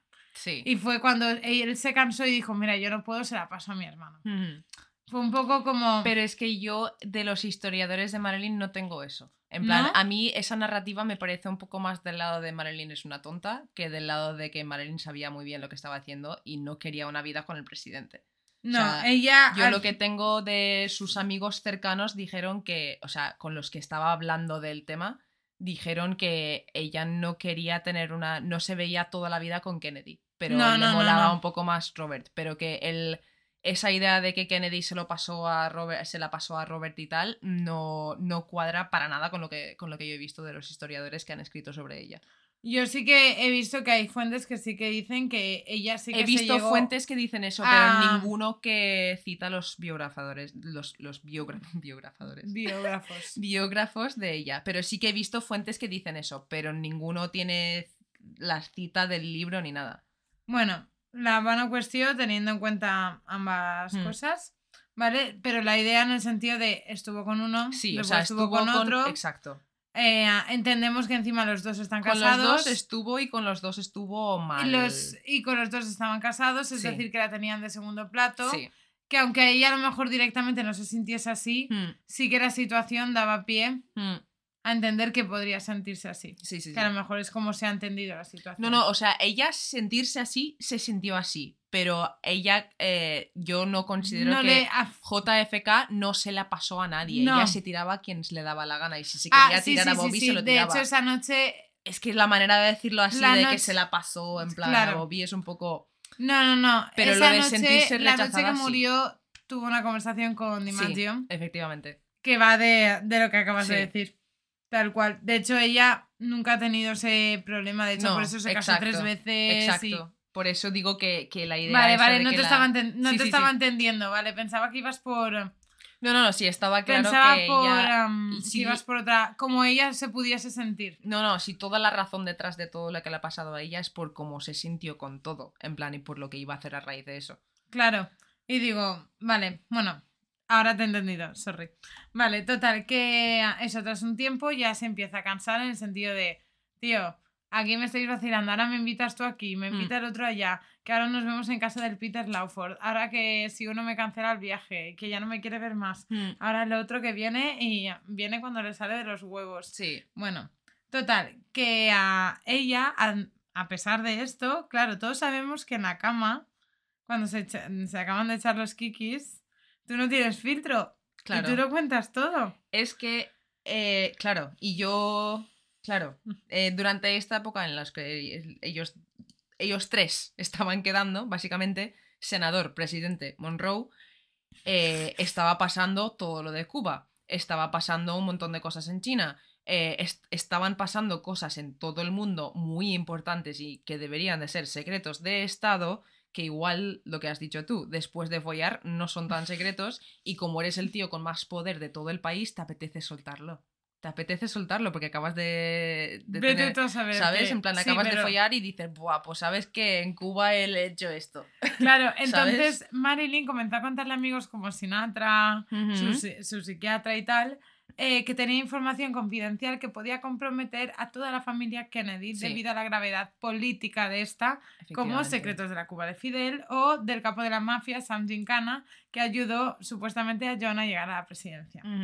Vale, que por eso es lo que te decía, que yo te lo dejo ahí y ya Kira en el próximo capítulo os Efectivamente. desvelará Ent- Más ahora entendéis por qué van a ser dos capítulos esto, ¿no? Exacto. Bueno, durante el periodo de grabación de esta última película que estábamos hablando, la que se estaba recuperando de lo de Cleopatra y tal, que hemos hecho como un break ahí en medio, ¿vale? Tuvo lugar el famoso cumpleaños eh, número 45 Sí. del presidente John F. Kennedy, ¿vale? Sí. Más concretamente, eh, si no me equivoco, fue el 11 de mayo, ¿vale? Y este cumpleaños es famoso ya que Marilyn, a pesar de ausentarse una semana de la grabación e incumplir el contrato que tenía con la productora, fue al cumpleaños del presidente a cantarle el Happy Birthday, Mr. President. Porque lo solicitó Kennedy personalmente. No porque lo organizase nadie, lo solicitó el presidente personalmente esto. ¿Y tú no crees que eso?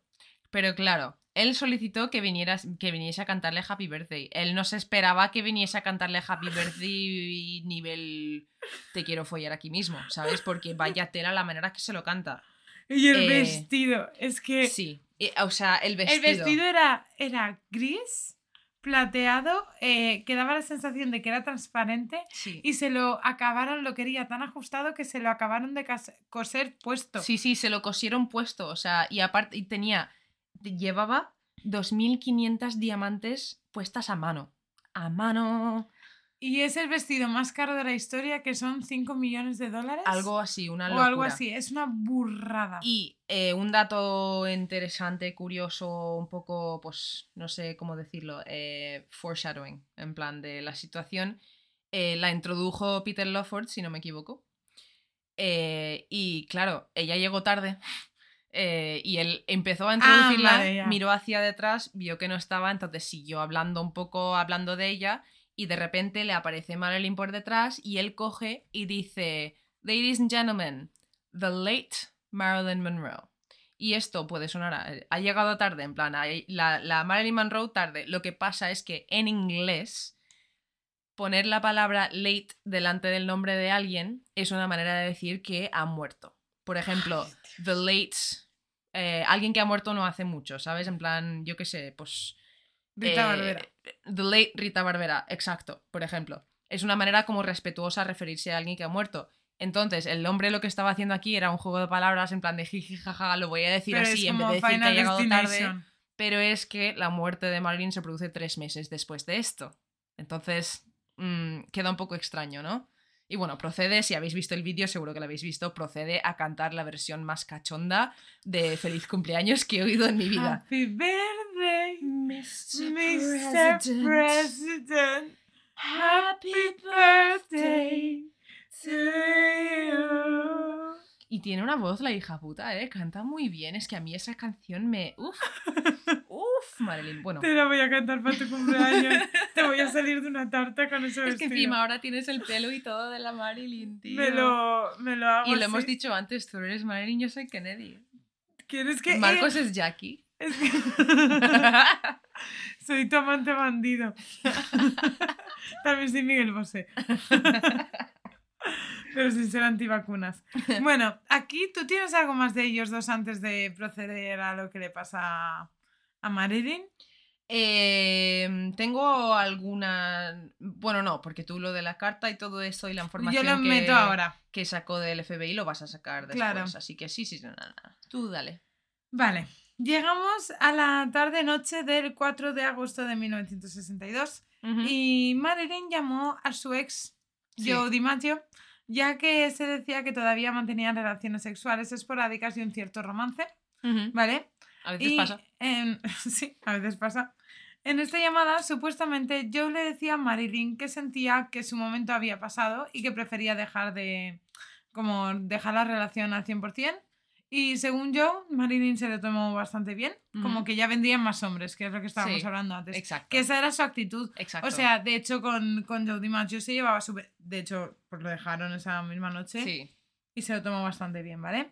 Según la Wikipedia y las mil fuentes que he encontrado, la versión oficial describe los hechos like this. ¿Vale? La noche, los hechos tras esta llamada fueron los siguientes. El ama de llaves Eunice Murray estaba pasando la noche eh, en la casa, ¿vale? La noche del 4 al 5 de- agosto del 62. Murray se despertó a, sobre las 3 de la mañana del 5 de agosto y sintió que algo no iba bien. ¿Vale? Vio la luz de la puerta que salía por la rendija de eso, debajo Sí. de la puerta del dormitorio, ¿vale? Y intentó abrir, pero no pudo. Y como no obtuvo respuesta, llamó a Ralph Grinson, Sí. Psiquiatra. El psiquiatra. Vale, quien llegó a la casa poco después e irrumpió en el dormitorio rompiendo una ventana. ¿vale? Para encontrar a Marilyn Monroe muerta. Sí. ¿Vale? Y después llegó el médico de Monroe, que era eh, Hyman Engelberg. ¿vale? Que llegó alrededor de las 3.50 y la declaró muerta en el lugar. Efectivamente. como- Sí. La Pero si no me equivoco, definitiva. No llamaron a la policía hasta las 4.25 de la mañana. Claro. Eso es lo que iba yo. Hasta aquí, lo que es la descripción de los hechos, Sí. puede parecer todo muy normal dentro de Sí. una vida de una persona famosa. Exacto. En el sentido de que no tenía un buen background de salud mental, podríamos Sí. pensar, pues eso, que no sería ni la primera ni la última, que se suicidaría Y, por la presión de la fama. Aún con la diferencia de los tiempos, porque nunca eso nunca se escondió, eh, se, lo, se quedó así. En plan, la definición oficial de lo que había pasado, aunque había esa diferencia de la hora que a nadie le pareció extraño, se quedó así. Y Exacto. mucha gente lo aceptó. Y el país estaba destrozado. Equilicua. Entonces tenemos que la versión oficial, la historia oficial relata los hechos de la siguiente manera. Mm. Marilyn fue declarada muerta a las 3.50, ¿vale? Por su médico. 25 minutos después fue cuando llegó la ambulancia. Sí. ¿Vale? Y a las 4 y 45 fue cuando el jefe de la policía de Los Ángeles, Jack. Clemons, recibió el aviso un tanto extraño del doctor Grinson, del psiquiatra, sobre la muerte de Monroe. Sí. Y a pesar de que la autopsia acabó determinando que la causa de la muerte había sido un suicidio, Jack Clemons siempre, confes- o sea, siempre ha dicho que la escena que él presenció no era la de, la, la de un suicidio. Además de haber encontrado eh, incongruencias entre los testimonios de los dos médicos que llegaron con la ambulancia y el ama de llaves. Y si no me equivoco, años después, el médico que hizo la autopsia también saldría a decir que se equivocó, no se equivocó, sino que se arrepintió de haberlo marcado como suicidio y no haberlo investigado más. Equidicua. Bueno, eh, Clemons interrogó a la ama de llaves de Marilyn, tachando su declaración de imprecisa Sí. y poco clara. Por otra parte, el psiquiatra de Marilyn parecía muy insistente en querer contarle a la policía la sucesión de eventos de esa noche. En plan, como que él, él era Se el lo que quería, quería. soltar ya, ¿no? No, él era el que quería contar lo que había pasado. Vale, En vale. plan, vale. esto ha pasado así, así, así. ¿Vale? De hecho, le señaló la mesita de noche como diciendo, ¿ves esos siete, ocho botes? Sí. Debe habérselos tomado todos, como ya Como ya diciendo Inculcándolo, lo que había pasado. eh, vamos. Sí. Vale, pero había una serie de hechos que no concordaban, ¿vale? Eh, número uno, la habitación estaba extremadamente ordenada, ¿vale? La gente que conocía a Marilyn en lo personal la definían como una persona bastante desordenada que solía tener la habitación hecha un poco cuadro. ¿vale? Eh, así que el hecho de tener la habitación tan ordenada era un poco mm, inusual en la vida de, de Marilyn, ¿vale? Después tenemos la postura en la que se la encontró. Sí. Vale, que decían que era, estaba descrita como una postura antinatural en el sentido para lo que había hecho era una posición un tanto extraña, Sí. ¿sabes? Porque a lo mejor debería de haberse quedado cara hacia arriba, Sí. ¿no? Porque si, no sé si me explico. Sí, te Que se- entiendo. en plan se- que. Se dio, le dio tiempo a darse la vuelta para quedar, no sé, bueno. Ella estaba desnuda de cuerpo mm, en general, ¿vale? Boca abajo y con las manos hacia abajo con un teléfono en la mano derecha. Sí. ¿Vale? Sin embargo, el rigor mortis decía que la lividez de los, bueno, que es la lividez de los cadáveres, apuntaba que ella no había muerto hacia abajo, sino hacia arriba. Sí. ¿Vale? Además, su ropa de ese día estaba en la lavadora y las sábanas también habían sido cambiadas. ¿Vale? Todo parecía indicar que el ama de llaves había limpiado la habitación antes de que la policía llegase con el fin de esconder algo, porque si no, claro, las has cambiado el cadáver de composición, has quitado las sábanas y son muchas Algo algo, pasa, ¿no? sí. Pero es que además las pruebas que indicaban que Marilyn había muerto alrededor de ocho horas antes, Sí, ¿vale? Que es cuando empiezan a salir las livideces. exacto. ¿vale? Era el tiempo de sobra que necesitaba Murray para limpiarlo todo y deshacerse y ordenar la habitación y deshacerse Sí. de toda la mierda, ¿vale? Además, el cuerpo de Marilyn presentaba diversos moratones que podía mm, decir que había sufrido una especie de forcejeo, Sí. ¿vale? Número 3. Habían fotos en la mesita de noche de Marilyn, ¿vale?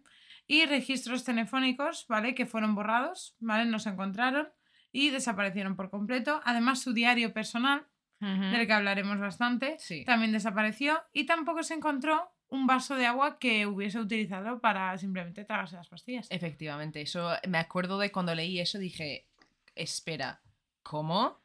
Claro. Como, Eso, plan, la primera porque, vez que claro, llegó Jack Clemons. Estamos hablando de una cantidad de pastillas brutales porque ahora Jessica me imagino que contará las que en, en plan la... Yo tengo la cantidad de miligramos de cosas Sí. que se tomó. Pero la cuestión es que cuando lo que, lo que has dicho antes, que la persona que le estaba explicando a la policía todo lo que había pasado dijo, mira, la, mira todas estas botellas porque estaba en plan, no, no se encontraron todas las medicaciones que se le había recetado en la habitación, pero encontraron más de dos o tres tipos y más, más de varias pastillas que faltaban de cada bote.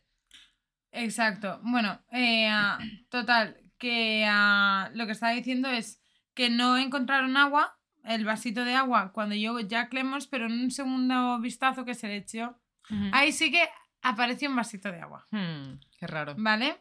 Pero igual como llegar a un sitio, tía, y escuchar una lavadora, tía, ahí- no te pones a investigar ya de primeras, en plan, algo ha pasado muy raro con esto ya. Claro. Bueno, después de este primer vistazo, Jack Lemmons no apoyó la idea original de suicidio, ya que cosas como el vaso de agua, las sábanas cambiadas o el cuerpo movido apuntaban que, como mínimo, una intervención consentida y a propósito había bebido. ¿Vale? Sin embargo, sus sospechas fueron descartadas. El Departamento Forense del Condado de Los Ángeles recibió asistencia en su investigación del equipo de prevención de suicidio de Los Ángeles. ¿vale? Que tenía conocimientos especializados sobre el suicidio. Los médicos de Monroe declararon que había sido propensa a miedos severos y depresiones frecuentes, con cambios de humor abruptos e e impredecibles, y que había tenido varias sobredosis en el pasado, posiblemente intencionalmente. O sea, a propósito. Sí. ¿vale? Debido a estos hechos y a la falta de cualquier indicio de posible asesinato, el forense adjunto Thomas Noguchi clasificó su muerte de como, eh, como probable suicidio. Sí, Tampoco se dejó 100% que fuese un suicidio. ¿vale? efectivamente. Si nos centramos en lo que decía la propia autopsia, también tiene datos muy sorprendentes, ya que tenía 8 miligramos, ¿vale? 8% de miligramos en sangre, bueno, cosas de estas de... Es que no sé cómo decirlo, no me lo he apuntado. Vale, son 8 miligramos de porcentaje dentro de la sangre por dentro de un miligramo de sangre o algo así. Ay, no, qué mal he puesto esto. Bueno, una barbaridad. De hidrato de, cola- de cloral y 4,5 de pentobarbital, que es nembutal, que eran las pastillas de, de dormir. Sí. ¿Vale? En la sangre y 13, eh, 13 miligramos en sangre de pentobarbital en el hígado también. ¿Vale? O sea que Sí. estar estaba. ¿Cuál era eh, la cosa? Que se encontraban los frascos de medicamentos vacíos junto a su cama, pero con estas pruebas se descartó la posibilidad de que Marilyn, o sea, de que hubiese tenido una sobredosis accidental, porque las dosis encontradas en su cuerpo estaban varias veces por encima del límite letal, como apuntaba el forense Tomás Noguchi. ¿Qué significa eso? Que no es que se pasó con- inconscientemente, Sí, sí. es que había doblado mucho la cantidad, o sea, que alguien se lo tenía que haber, no sé ya, Sí, sí, sí. o sea, es que es imposible de que ella misma, por su propio P, se hubiese o equivocado lo hubiese hecho a propósito porque era demasiado para como que ella incluso se encontrase bien para Mm. continuar tragando. Sí, ¿Sabes lo que te quiero decir? sí. Vale, total. Que además, por si fuera poco, Naguchi afirma que no encontró rastros de las píldoras ni en el intestino delgado ni en el estómago y si Marilyn no las había tomado a propósito o si la única causa que quedaría es el asesinato. Pero ¿cómo quitas tú algo que está en el estómago? Sí. Vale. ¿Y quién ha sido? Aquí es cuando... Claro. Vale. eh, hay, hay muchas cosas que. que, pasaron muchas cosas que tardaron muchos años en decir.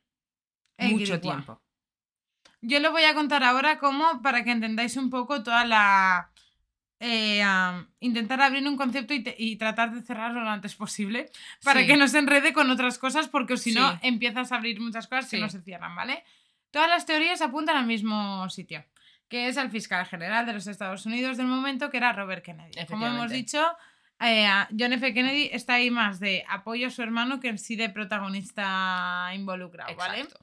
Ya que son varios los testigos y versiones que cuadran gracias a este nexo de unión. La versión oficial, sin embargo, es la única que se mantiene eh, fuera de esta conspiranoia de que la familia Kennedy está involucrada y no menciona la visita de Bobby el mismo día de la muerte de Marilyn. ¿Vale? De hecho, la gente que lo rodea mantiene que él se encontraba fuera de Los Ángeles la noche de los hechos, así que era imposible haberle hecho nada malo a Marilyn Sí. esa noche. Pero esto resulta imposible eh, porque la mi- la- a la policía de Los Ángeles se le avisa cuando un senador entra en el estado y ese día entró Robert Kennedy en el estado al aeropuerto eh, y no salió por el aeropuerto, salió en coche porque tenían que ir bastante rápido al sitio donde tenían que estar.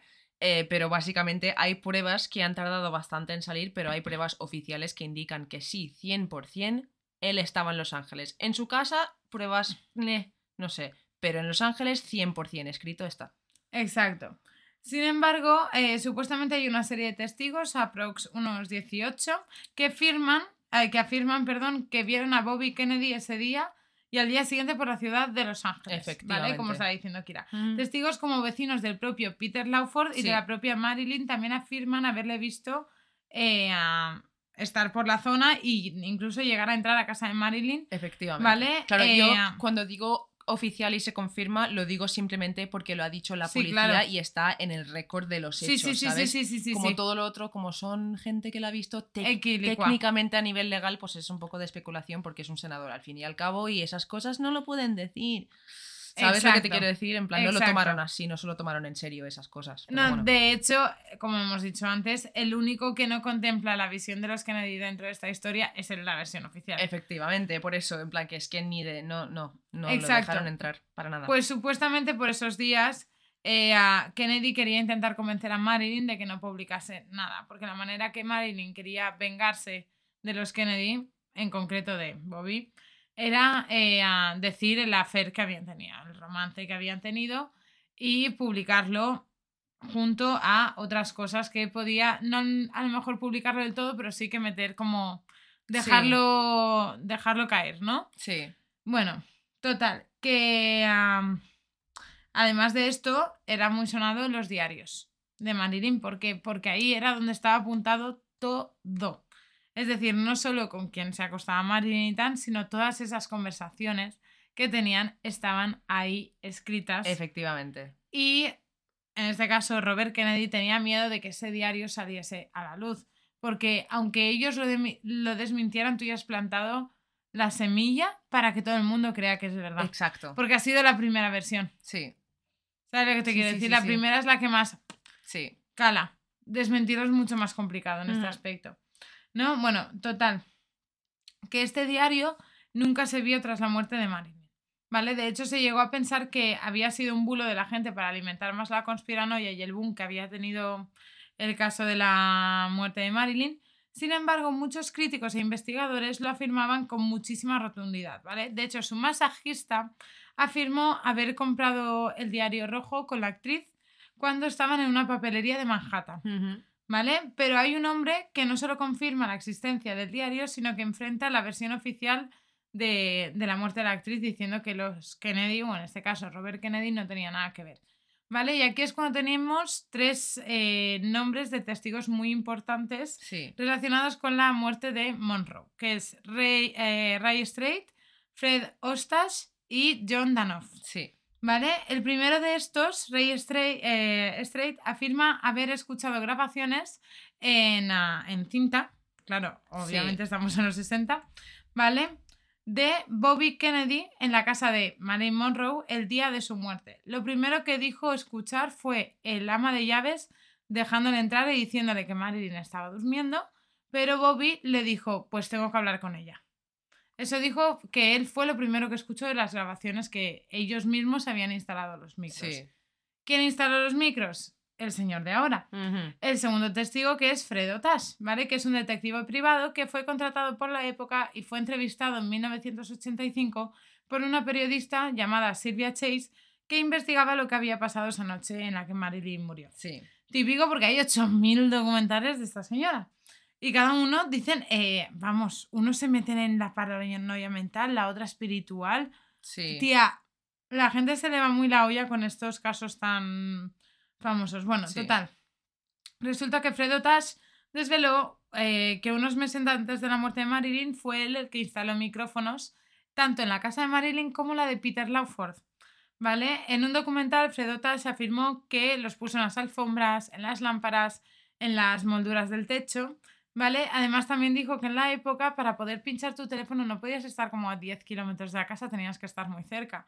Es decir, que la gente que estuviese vigilando tanto a Peter Lawford como Marilyn debería estar Exacto. un coche que ellos verían de normal. Sí, algo, alguien que pase por ahí todos los días, ¿sabes? Exacto. En relación a Fredo Tash tenemos a John Danoff, ¿vale? Que era un detective privado que afirmó haber reconocido la voz de Boston del presidente.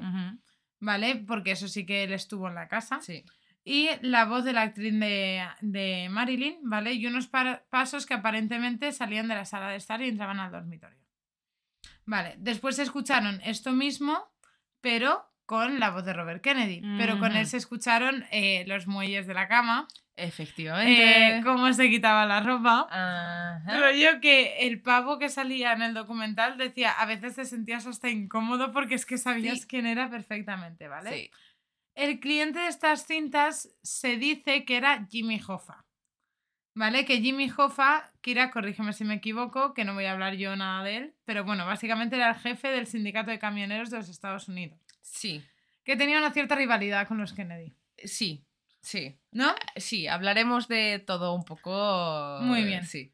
Aunque él dijo públicamente que él no quiso espiar a Marilyn. Sí que lo que quería era destruir a los Kennedy y si tenían que ser a través de Marilyn, Efectivamente. Entonces tenemos como la idea esta de que toda la cosa de la mm, idea que hay a través de, mm, de la muerte de Marilyn, de la estaba espiando a la CIA y tal, no la estaban espiando directamente La a ella, sino CIA la gente que estaba...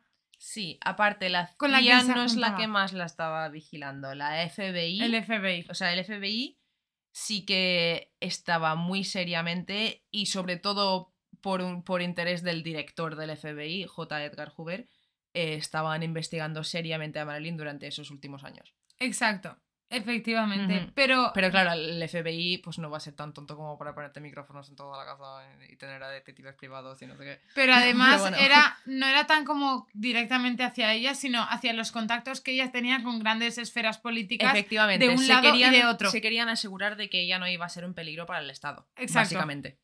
Efectivamente. De hecho, eh, este señor, el detective privado, dijo que escuchó muchas conversaciones que Marilyn, obvia- eh, de Marilyn, que obviamente tenía eh, a- con Kennedy, ¿vale? No solo lo dicho, echando un kiki, sino justo una discusión muy fuerte entre ambos justo el día de su muerte, Sí. aproximadamente sobre las 10 de la noche. Según Otash, Marilyn decía, me habéis pasado de uno a otro, fui utilizada, me siento un pedazo de carne y ya estoy harta de que me utilicen. Mientras que Mar- mm, eh, Robert le decía, ¿dónde está? ¿Dónde está? Dámelo, tengo que tenerlo, mi familia te pagará. Que eso es lo que estábamos hablando antes. Sí. Que tú habías dicho que era... Yo pensaba que se estaba refiriendo a eh, las cámaras o los micrófonos que él había puesto ahí, porque él también, la, es que la po- pobrecita la estaban vigilando por todos los lados porque él también tenía interés en saber lo que ella estaba contando, porque ella ya había sido bastante em, clara con sus intenciones. No, esto no fue la primera vez que ella dijo que lo iba a contar todo. Exacto. Esto fue la vez más fuerte y la vez que más serio lo dijo. Eh. Pero ella ya había soltado a gente tanto como Frank Sinatra y a otra gente que tenía en relación con los Kennedy que si la seguían tratando mal iba a querer soltarlo todo. Entonces, pues él también la estaba vigilando un poco. Exacto. Entonces yo pensaba que eran las cámaras, pero Jessica me dijo una cosa que tiene mucho más sentido. que es el diario rojo, que es donde está escrito toda la información, tanto de un bando como de otro. ¿vale? Y de hecho, también supuestamente en las cintas se escucha también un ruido de estar rebuscando la habitación, ¿vale? Sí. Por eso también me, me cuadraba el Sí. hecho de buscar el diario. Vale, Marilyn añadió algo como, yo os diré una cosa, las cosas que, que yo sé serían portada en los periódicos. Y él le dijo algo como, será mejor que mantengas la boca cerrada si sabes lo que te conviene. Tú serás Marilyn, pero no sabes con quién te estás metiendo. Que no es por nada, siendo quien es. Es que tú Que- vaya par de ovarios más grandes de seguir repitiendo eso a una persona que... Hasta que eh, esto no está publicado, porque obviamente si esto se publica, sí. tan como a la virulé, Sí, no. sí, sí, sí, sí, no, no. Pero la- lo dice el señor de el Otash, Ujú, que es el señor que puso los micros. Sí. ¿Sabes? Que creó el sistema de los circuitos y que tenía acceso a las grabaciones. Entonces, imagínate la movida, ¿sabes? Ya. Que te diga, o te callas. Es que fue, o sea, que me parece una amenaza súper directa, Ya. básicamente, ¿vale? Bueno, total, que después del forcejeo, ¿vale? Porque se escucha también un forcejeo, se escucha algo de no sé qué de una almohada, Sí. ¿vale? Ella tenía moratones en la cara, entonces también se dice que para calmarla la intentaron a lo mejor como no matar, pero Sí. dejarla inconsciente, Sí. por ejemplo, ¿vale? Total, que se dice que cuando Robert eh, y sus guardaespaldas se fueron, eh, se fueron sin el diario y con una Marilyn inconsciente pero viva todavía. Que aquí es cuando empiezan las teorías de la ambulancia que se quedó en la esquina durante tres horas hasta que de repente se puso en marcha y fue a casa de Marilyn. Sí. Vale, que no sé si lo has escuchado. No, me acabas de dejar Vale. flipando. Total, eh, a- la policía tampoco tomó en serio a Tash. Porque aquí lo que han hecho es quitar todas las teorías de Kennedy Sí, eh, sí, sí, dentro de la versión oficial, ¿vale? Total, que la teoría dice que fue Kennedy quien mandó matar a Marilyn. Parece que eh, ser que la actriz estaba planeando la rueda de prensa que estábamos hablando, que revelaría todos los secretos de la familia Kennedy con sus nexos de la mafia, ta, ta, ta. Y se dice que los dos hermanos, sobre todo eh, Peter Lawford y Robert Kennedy, fueron los que planearon su asesinato. Se dice que hablaron con su psiquiatra para que le suministrase una inyección letal que la matase, ¿vale? Recordemos que los psiquiatras son los únicos que pueden recetar medicaciones para enfermedades mentales, ¿vale? Pero si Tomás Nagochi, que es lo que estábamos hablando antes, había dicho que no se encontraban restos en su estómago de píldoras, ¿cómo puedes morir por intoxicación? Ya. Pues se dice que podrían haberla sometido a un enema. Efectivamente, la teoría más popular y a lo que me refería yo antes cuando he dicho que el doctor que hizo eh, la autopsia se, se arrepiente bastante de haber dicho que fue un suicidio es porque fue él mismo muy consciente de que no habían restos de píldoras y que tendría que haber marcado que probablemente fuese un enema. Ahora sí, eh, aplicado por ella misma, pues no se sabe, pero lo- eh, se duda mucho que sí lo Pero a es hacer que así. encima en la cosa es que en la cosa del enema podría justificar no solo el cambio de sábanas, porque ya recordemos que un enema es te vacía. lo que te vacía los intestinos Sí. y se vacía en forma de caca. Sí, ¿Vale? También justificaría el cambio de posición del cuerpo. efectivamente. ¿Vale? Por eso se dice que la drogaron y después se hicieron un enema para que los restos de droga pues desaparecieran de, de su organismo, ¿vale? Total, un segundo que me he pasado, vale. Pero además hay más pruebas, que es lo que te decía de la ambulancia, que hay un vecino que afirmó que cinco horas de- antes de que se publicase que Marilyn había muerto, había visto estacionar una ambulancia cerca de la casa de Marilyn que no se movió de ahí hasta que el ama de llaves llamó a la policía y esta se dirigió directamente a la casa de, eh, de la actriz, como si estuviese allí esperando. Qué raro. Claro, es que aquí es cuando aparecen como testimonios de estos que no Sí. se les ha encontrado ninguna explicación, Sí, sí, pero son aleatorios, ¿vale? Además, el servicio especial que atendió a Marilyn tras su muerte vieron que la actriz tenía una costilla rota, ¿vale? Como si la actriz hubiese forcejeado con alguien antes de morir. Las malas lenguas, ¿vale? Es que esto aquí dicen que el psiquiatra y Marilyn tuvieron una relación que se pasó un poquito Sí. de la relación terapeuta Sí. eh, paciente, Sí. ¿vale? Entonces, ¿qué pasó?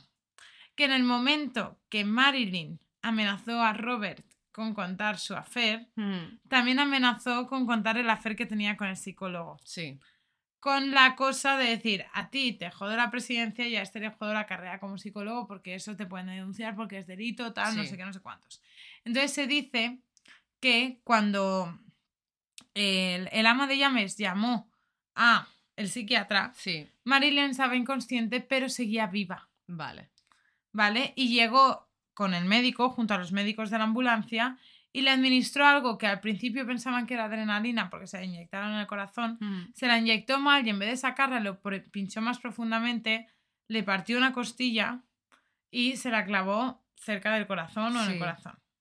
Y ahí fue cuando ella ya al Vale. momento cayó. Sí. Pero claro, esto, el único que lo cuenta es uno de los dos médicos que estaban dentro de la ambulancia, que es el único que se, se ha sometido a 10 detectores de mentiras que sabemos que no son fiables, pero es el único testigo ocular que se ha sometido voluntariamente a 10 pruebas de Sí. detectores de mentiras diciendo que así es como se justifica Sí. que Marilyn tenga una costilla rota. Entonces, aquí se dice, entonces lo ha hecho Robert solo, Robert con Peter Lawford, Robert con Peter Lawford con la ayuda del psiquiatra, pero con la ayuda del psiquiatra Hombre, con la ayuda del psiquiatra o porque hay, el psiquiatra también está involucrado. hay pruebas que apuntan a que ha sido con la ayuda del psiquiatra. Claro, porque además se dice que no solo es la ayuda del psiquiatra, sino que la propia ama de llaves y la secretaria de Marilyn Monroe tienen algo que ver. Sí, efectivamente. ¿Vale? Total, que ah, uno de los testimonios más importantes fue la propia ama de llaves, Sí. que ella siempre había dicho eso, que se había despertado, lo había visto, tal. ¿Y qué pasa? Que la gente no se lo creía porque no tenía sentido de que tú te despiertes porque sientas que hay algo mal. Sí. Justo, y qué casualidad que está muerta. Sí. Ya. O sea, no es que No, eso no, no, es pasa que huelas tú a, Sí. a quemado durmiendo y dices me huele mal y es Ujú. que se está quemando la casa. Es que se ha muerto alguien y Sí. no huele a muerto, ¿sabes lo que te quiero decir? Total, que ella eh, además sabía que la actriz sufría de insomnio, no, no había nada que le debiese resultar extremadamente Sí. mm, inusual, ¿no? Total, que ah, en 1985 unos productores llamados Ted Lander y Anthony Summers estaban haciendo un documental sobre la muerte de Marilyn y entrevistaron a muchas personas de su entorno, entre ellas Eunice, que es la de la de llaves. Ella contó toda la versión de siempre y tras apagar las cámaras dijo, a mi edad tengo que seguir tapando esto. Total, que dijeron que en ese momento ella comenzó a contar lo que realmente Sí. pasó. Y la historia dice que confirmó que Robert Kennedy había estado esa noche en casa de Marilyn y que el psiquiatra llegó cuando Marilyn aún estaba viva. ¿Vale? Y que de hecho había sido el mismo psiquiatra el que llamó a la ambulancia que casualmente estaba en la esquina. Sí. ¿Vale? Eunice relató que Marilyn y Robert habían tenido una discusión muy fuerte, tanto que los guardaespaldas de Robert tuvieron que intervenir para que no le hiciese ningún daño. ¿Vale? Otro testigo corroboraría que Bobby Kennedy estuvo en la casa de Marilyn, que fue el yerno de la ama de llaves que estaba arreglando el suelo de la cocina de Marilyn. Sí. Así como aleatorio, ¿vale? Que dijo que esa mañana ella se levantó y su aspecto era un poco preocupante ya que parecía que no había dormido muy bien, como asustada o Sí. cansada, algo muy raro. Total, que entre las 4, 3, 4 de la tarde vio llegar a Robert Kennedy y a Peter Lawford, quienes les ordenaron a él y al ama de llaves que se fuesen al supermercado a por Coca-Cola. Sí, Peter Lawford también está. eh, yo me sorprendí mucho cuando vi lo, volu- lo involucrado que estaba por lo supuestamente amigo que había sido de Marilyn. Sí, Me. No sé, me chocó pero mucho. es que yo lo veo muy chaquetero. Sí, Lo estaba pensando, a ver, te viene un senador chaquetero. y dices, uy. Súper chaquetero Sí. lo veo yo. Sí. Bueno, total, que al volver se encuentran a los dos hombres y a Marilyn al borde de un ataque de nervios, mientras que la secretaria la, intenta- la intentaba canta- eh, calmar. Al ver esto, Eunice llama al psiquiatra, llega el psiquiatra, la calma, tal, se quedan viendo un rato la televisión y sobre las nueve vuelve a llegar ambos dos con guardaespaldas. Sí. Vale, que eh, el yerno interpreta como trabajadores del gobierno. Cosa seria. Los mandan fuera y ellos ya no ven nada más. Obviamente porque están fuera. Claro. Involucran que algo extraño estaba pasando dentro de la casa, ¿vale? Sí. La siguiente testigo es la secretaria, que resulta que había tenido una discusión que se vendió como que estaban luchando por el amor de Bobby Kennedy. Sí. ¿Vale? Algo en plan de salseo, tal, pero realmente la secretaria no iba con esa intención. De hecho, en los informes del FBI aparece como un indicio de que había sido como un complot entre la secretaria y el ama de llaves para estresar a Marilyn con, eh, a Marilyn con todo y inducirla al suicidio. Es que no solo fue un complot entre ellos dos. Sino que ella adquirió después un cargo cuando murió la Marilyn, que es el nexo de unión entre Hollywood y el Estado, que está bajo las órdenes de los Kennedy. Aparte de la secretaría y esta. Sí, aparte de la secretaría y esta chica, los documentos del mismo FBI indica que Lawford tenía un acuerdo con el psiquiatra. eh, e y en la última sesión que ella había tenido con el psiquiatra, el psiquiatra le recetó 60 pastillas. A, o sea, a propósito porque se lo había pedido Lawford. Ujú. eh, que era, creo que era algo como el triple o el cuatro veces más de lo que solía recetarle y era algo un poco extraño. Un poco extraño. Por eso tenía tantos botes en la habitación. Porque sí que eran, ellos se lo habían recetado, pero nunca jamás le habían recetado Por tantas. eso se dice que no se sabe si ha sido que los Kennedy Claro. o Bobby le ha pagado al, al psiquiatra para que haga eso o que el psiquiatra también estaba involucrado Claro. porque también iba a decir públicamente que había tenido algo con él y su Claro. carrera como ver, psiquiátrica yo creo que se iba a ir a la Está mierda. un poco claro que el psiquiatra estaba involucrado, porque tú no le recetas sus 10 pastillas siempre y justamente la sesión antes de que se muera la has recetado 60. Claro. ¿Por qué? Y de, además, Sabiendo él dice, que él- ella tenía un problema con las drogas y que encima se lo estaba intentando quitar. O sea, él, él, el psiquiatra en teoría estaba intentando ayudarle a ella a desinto- des- desintoxicarse de esto y quitárselo y la recetó 60. y encima él sabía que las mezclaba con alcohol. Efectivamente. Muchas veces para que le subiese antes. Exacto. Es como se lo estás dando todo en bandeja Sí. eh, para que no. Claro, es lo salga. que, lo que has dicho tú, lo has dicho perfectamente. No está, o sea, obviamente estaban intentando matarla. Si consideramos todo esto como verdad, estaban intentando matarla. Pero más que eso, sabían que estaba en un estado mental muy frágil y estaban intentando, lo que has dicho tú, inducir al suicidio. Inducirla al suicidio. Efectivamente. Por eso también se dice que puede ser que por una parte unos estuviesen intentándolo, más la ayuda de la secretaria y el ama de es que yo creo que es Porque una después que encima de la secretaria ángulos. que después se ponga a trabajar bajo las órdenes de, órdenes de los Kennedy como conexión entre Hollywood y el Estado, Mm, me parece como muy todo cuadradito. sí. ¿Sabes? Y de hecho, el propio psiquiatra, ¿vale? Dijo que la misma tarde del 4 de agosto, Marilyn la llamó, la notó un poco rara, se fue a verla, la animó. Marilyn se como que se animó después de la discusión que había tenido Sí. con la secretaria, Sí. ¿vale? Y le dijo, vete que ya no te necesito. Se fue. Y a las 8 le llamó diciendo que había hablado con Joe DiMaggio, Sí. que había quedado súper bien y que estaba súper contenta, se había quedado súper calmada de, de haber hablado con él. Vale, y lo siguiente que recibe es Eunice diciendo que está muerta. Sí. Eso según lo cuenta él. Pero claro, ahora, bien, Sí. ¿cómo certificas todo eso? Claro. Porque encima, eh, ¿quién tiene acceso a los papeles de la CIA? Muy pocos. Hasta que llega un señor que se llama Norman Hodges, que es un oficial retirado de la CIA de 78 años, ¿vale? Que dio unas declaraciones respecto a la muerte de Marilyn, y es que eh, fue un señor que fue contratado, ¿vale? Para entre 1959 y 1972 eh, ser un asesino a sueldo y que había matado a unas 37 personas que eran un peligro potencial para el gobierno y que supuestamente él, eh, dentro de esas víctimas, fue Marilyn. O estaba Sí. Marilyn como target, ¿sabes? Sí. Como objetivo. Sí. ¿Vale? También reveló que esas personas solían venir del mundo de la política, del periodismo, de la ciencia y del propio mundo del entretenimiento. Se le dijo que Marilyn debía morir ya que representaba un peligro para el Estado y él lo hizo. Confesó ser la primera mujer que tenía como dentro de, de sus objetivos y según su declaración entró por la noche cuando Marilyn estaba dormida, le hizo una mezcla de dosis letal de hidrato de cloral y nembutal y como ella era bastante dependiente de estos medicamentos, nadie pensaría nada distinto a que Mm. hubiese sido un suicidio, Sí. ¿sabes? Y de hecho su testimonio tampoco se tomó en serio. ¿Vale? Y una segunda teoría ya es, bueno, es política, pero justo es del otro bando. ¿vale? Que es que Marilyn, justo unos meses antes de su muerte, estuvo en México, donde tuvo una reunión secreta con un tal Frederick Bunderville. ¿vale? Que se dice que este señor le contó información muy confidencial y ella le confesó, ¿vale? Como quien no quiere la cosa, que estaba preocupada por JFK debido a que le gustaban mucho a las mujeres, tal.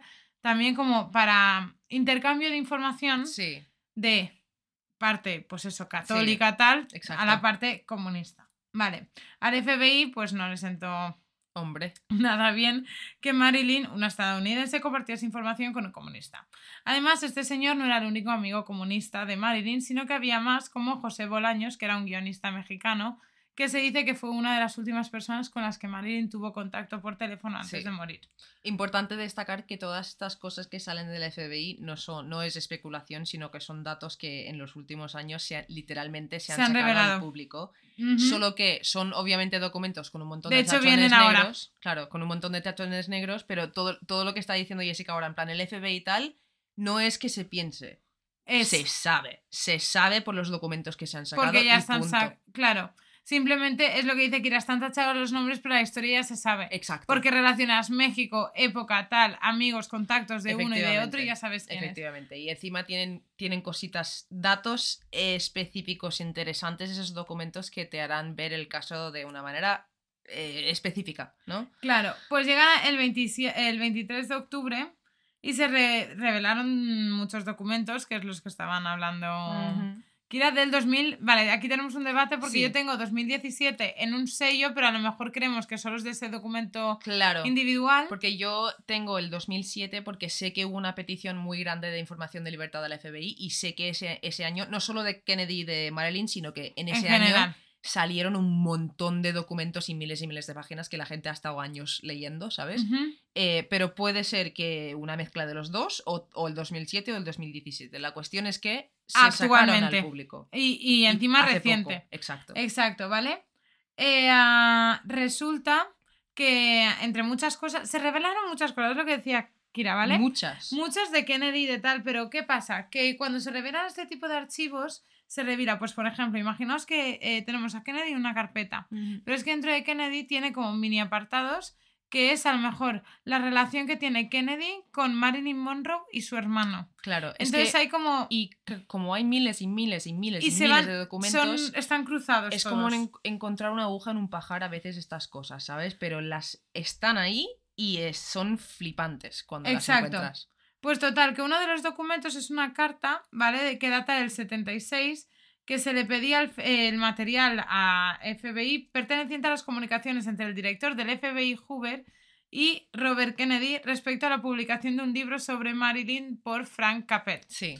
¿Vale? La carta es interesante por varios motivos. Uno, se dice que el libro se relata la historia que había entre Monroe y Kennedy, que todo el mundo, sus amigos y los reporteros sabían que esa historia era verdad, porque es lo que decíamos, era como un secreto a voces, pero Efectivamente. nadie se atrevía a hacerlo público. Exacto.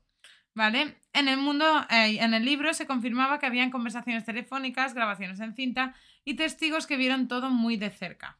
De hecho, el autor del libro, Frank Appel, sugiere que Robert Kennedy le hizo creer que su amor iba en serio y que dejaría a su mujer para casarse con ella. Como le mintió, Monroe le amenazó con arruinarle sus aspiraciones a la presidencia y de ahí Kennedy decidió tomar una acción drástica. Esto es traducido por mí misma de un documento del FBI que tengo abierto aquí ahora mismo.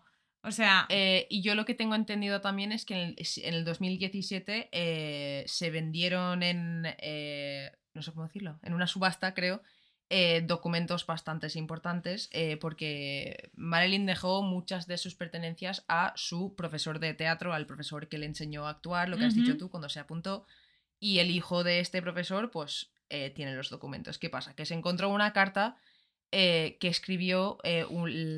A ver, lo tengo aquí. A ver. Sí, vale, encontró una carta de la hermana de Kennedy en la cual le estaba hablando a Marilyn y en la carta ponía algo como traducido así por encima. He oído que tú y Bobby ahora vais juntos. ¿Qué, eh, ¿Qué tal si venís aquí al oeste este verano? O algo así, en plan, una carta oficialmente que confirma que alguien pensaba que eran un ITEP, que estaban juntos y que estaban teniendo una relación.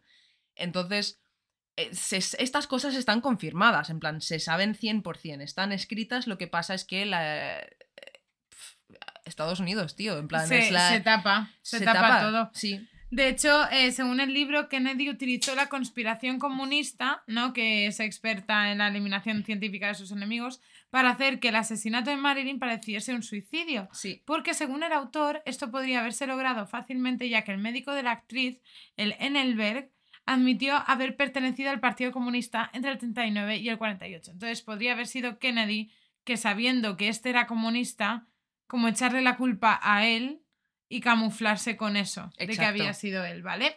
Además, los archivos revelados por la Ley de Libertad de Información muestran hasta qué punto el FBI estuvo monitoreando a Monroe por vínculos con el comunismo en los años previos a su muerte, ¿vale? De en agosto del 62, ¿vale? Los registros revelan que algunos eh, eh, en el círculo íntimo de Monroe estaban preocupados por su asociación con Frederick eh, Vanderbilt Field, que es el que hemos hablado antes. ¿vale? Y además porque ah, ah, llegaron a tener como una fer y volvemos a lo mismo estadounidense con comunista, Sí. ¿vale? No se lleva bien. De hecho, Ralph Wilson, el psiquiatra de Marilyn, dijo en una rueda de prensa tras su muerte que Marilyn comenzó a rodearse de personas que no le hacían bien ya que podían ser peligrosas para ella. Que aquí todo el mundo pensó en los Kennedy, pero nadie pensó en los comunistas. Efectivamente. Y además, en esos documentos del FBI que se filtraron, eh, como todos los documentos en todo el mundo tienen un código, ¿no? En plan de ABC003, ¿sabes? ¿no? Ujú. un, un código que tienen. Pues se ve que todos iban con el anexo que utilizaban ellos para designar a casos que tenían que ver con comunistas y con el tema de Cuba y Castro. Eh, licua. Eh, de hecho, esta situación causó eh, considerable consternación entre el séquito de la señorita Monroe y también entre el grupo comunista estadounidense en México, dice el expediente. ¿vale? Efectivamente. Y además, eh, en el expediente también figura, y esto no sé por qué no lo llegaron a tapar, eh, pero en esos documentos figura que eh, John F. Kennedy hizo una llamada desde el Hotel St. Charles en San Francisco, por si a alguien le interesaba, a Peter Lawford para preguntarle si Marilyn ya estaba muerta. Es que encima con- Directamente con, lo pone. todos- Sí, sí, sí, sí, sí, sí. O sea, es que yo a mí me... me- ¿Cómo? Me, dejó Sí, flipando es que eso. por eso digo que ¿cómo puede ser que sea un suicidio? En plan, es que es un suicidio porque, mira, lo quieren hacer de suicidio, pero no. Bueno, de hecho, estos documentos que fueron revelados también 2007-2017, ahí está la duda, eh, revelan muchas otras cosas, ya que revelan la preocupación que tenía el FBI ante la publicación de otro libro sobre la muerte de Marilyn, ¿vale? Que era de Norman Mailer. Norman Mailer, ¿vale? Mm. Pronunciado españolizado, ¿vale? Resulta que en 1973, William Simon, encargado de la oficina del FBI de Los Ángeles, recibió una llamada de Lloyd Shearer, que era el editor de una, de una cadena editorial. ¿vale? De publicación de libros que se llama Parade.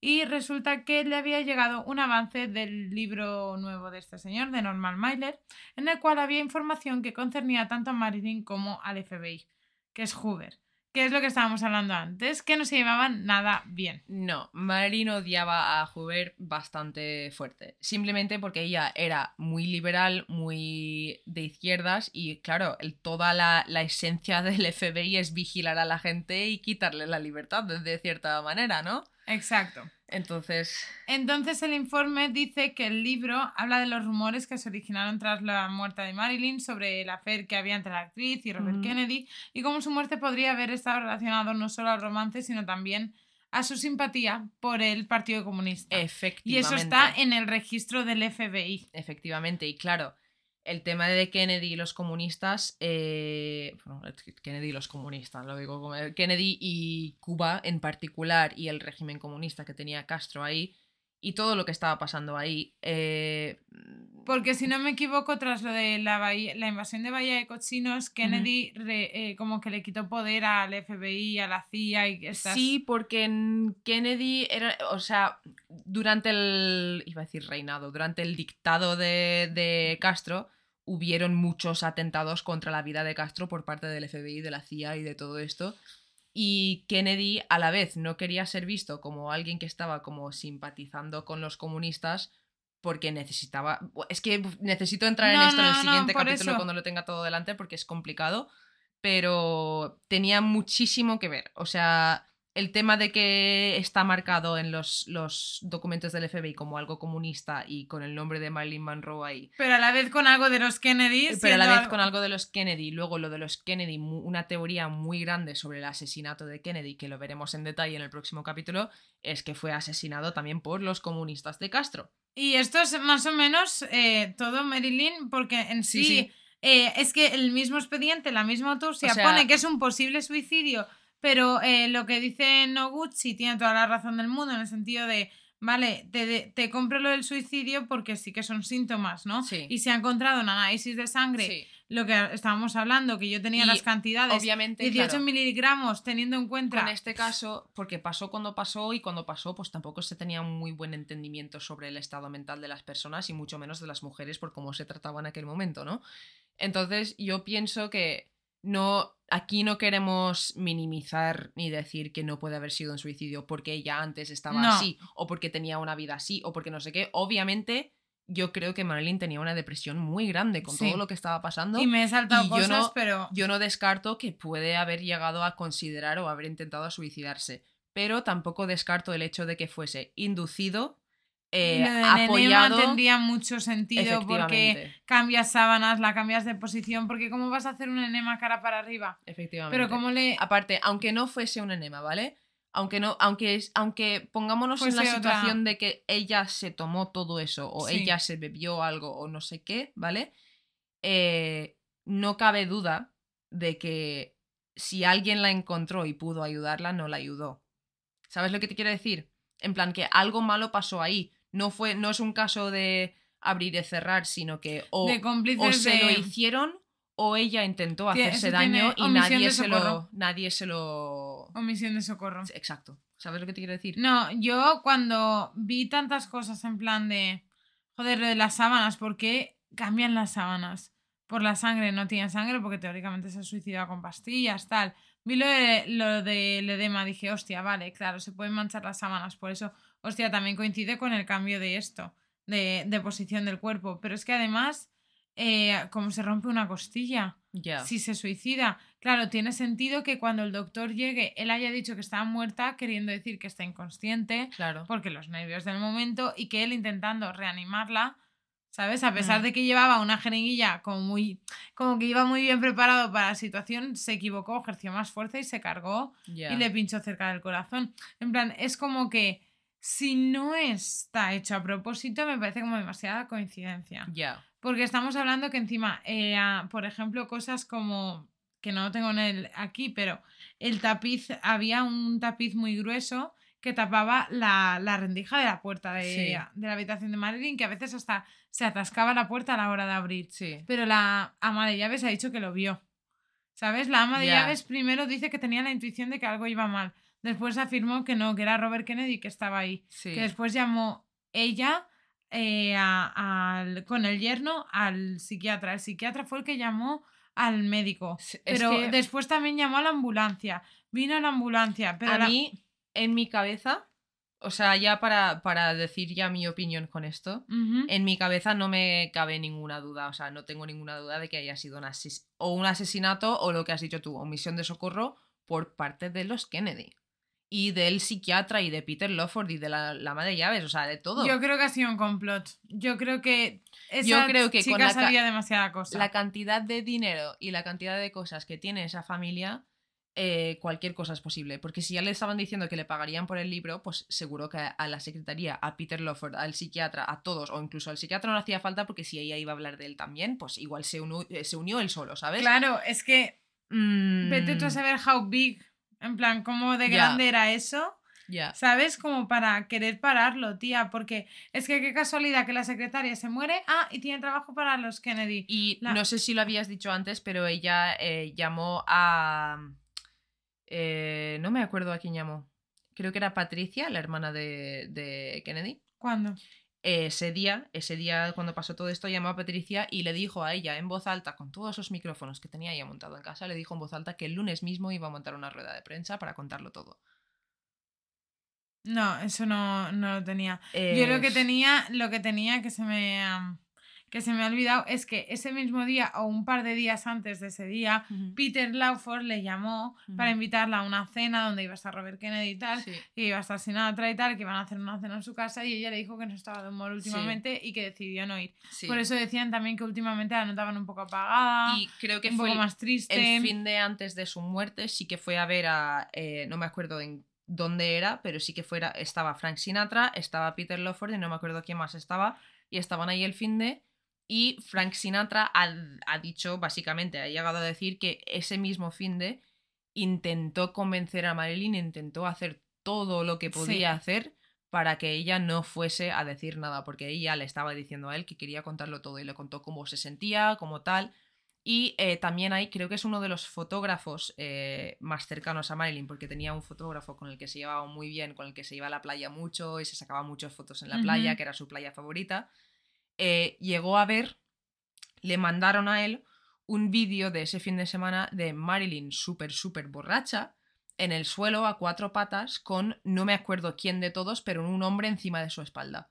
Sí, y fue en una como una cena que formó que hizo Peter Lawford con Frank Sinatra Sí. y tal, que Frank Sinatra le ofreció su avión Exacto. para que la llevasen a Marilyn a su casa, que fue como dos días o tres antes de Sí. que se ella muriese. Sí, Que de hecho también es eso, que un poco la- más, fue la semana, fue el fin sí, de semana de antes. fin de semana, en plan, Sí. pero muy poquito tiempo, porque la última aparición pública que ella hizo, si no me equivoco, de las últimas fue el cumpleaños de Kennedy y fue como dos meses, Sí, tres o más. Tres, tres meses antes. Así antes y claro, a partir de ahí solo se la vio en muy eh, pequeñas ocasiones y por muy pocos testigos, Sí. nada, nada extremadamente Sí. público.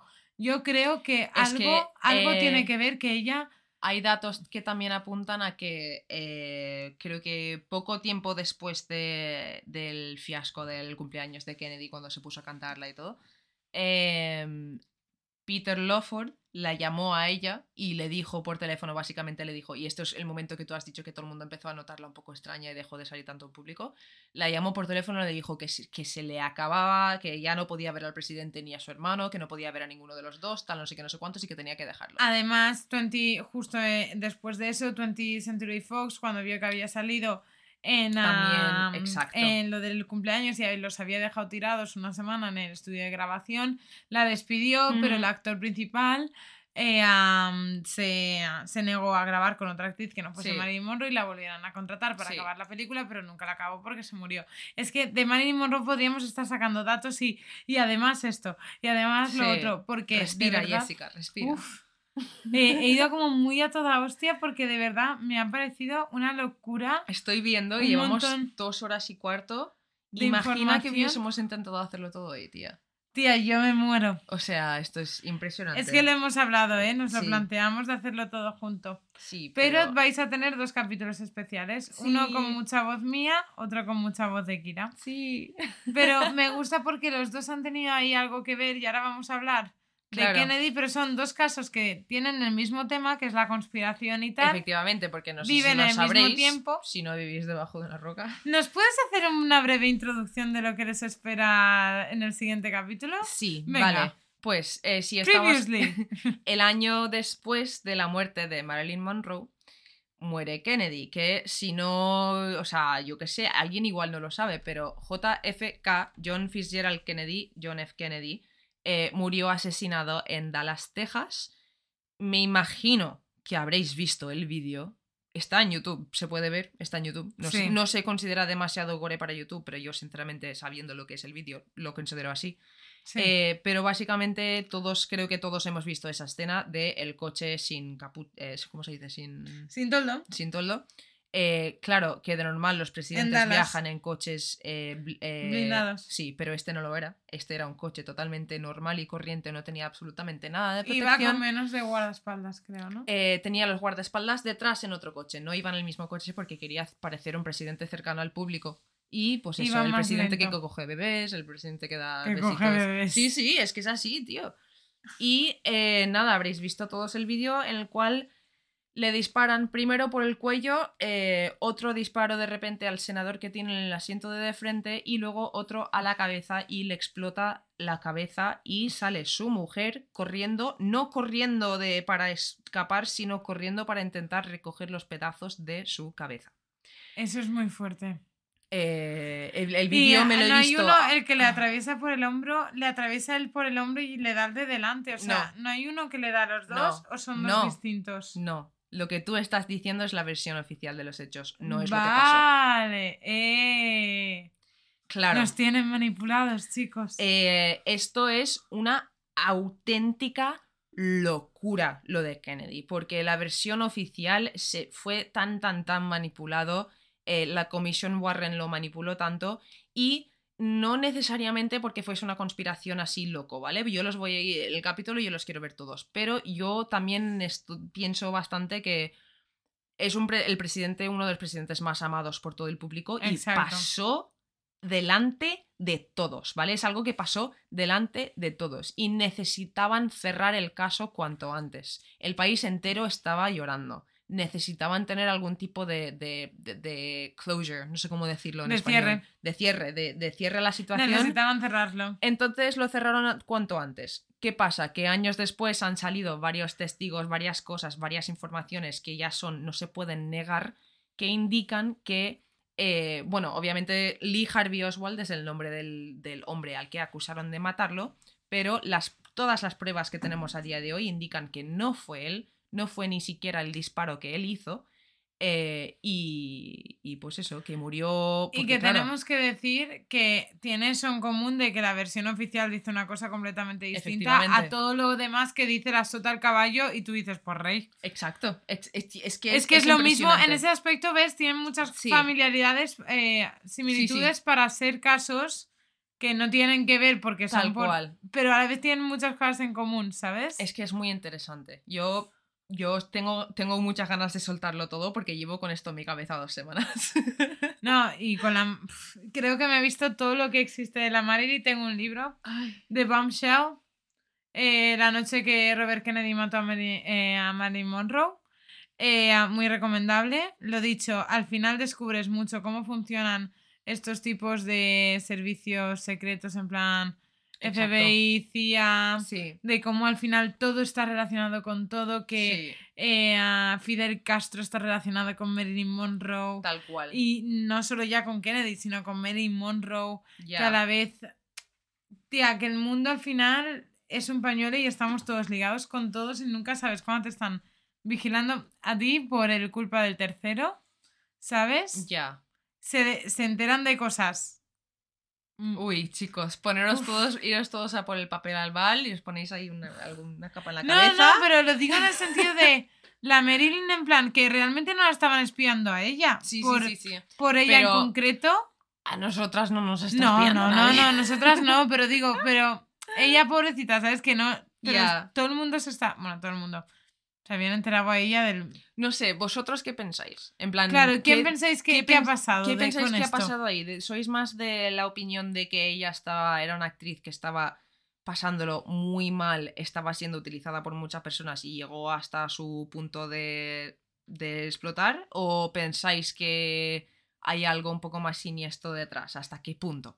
Tengo que decir que yo creo que ella también le afectó su parte psicológica de se fiaba mucho de la gente que tenía alrededor y la gente que tenía alrededor creo que le metió Sí. un poco la puñalada. Sí. Porque ella sí que es verdad que era muy buen, muy pura, inocente en el sentido de Sí, ella se enganchaba a alguien y era como confiaba mucho en esa persona y yo creo que eso también le falló un poco no a la hora de secretaria, ama de llaves y todo esto. no sé. Pero Si eso, queréis contarnos lo que pensáis vosotros, ¿dónde lo pueden hacer? lo podéis hacer por Instagram, Twitter y Facebook. Facebook, la ley de Murphy, ya está. Después tenemos Instagram y Twitter en arroba LLDM podcast. Y también tenemos, ¿qué más, Kira Tony Murphy? Tenemos un correo que he dicho al principio también, que es la ley de gmail.com y tenemos TikTok abandonadísimo, que es el LLDM Podcast.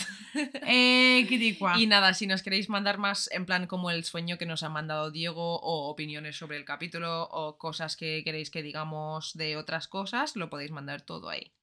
Y también eh, queremos decir que os preparéis porque si este capítulo ha sido intenso, el que viene se espera un poco más, así que... Un eh, poquitín más. No sé si será más largo, más o menos igual. Yo creo, yo calculo que igual, porque yo creo que cinco horas en total está bien, ¿no?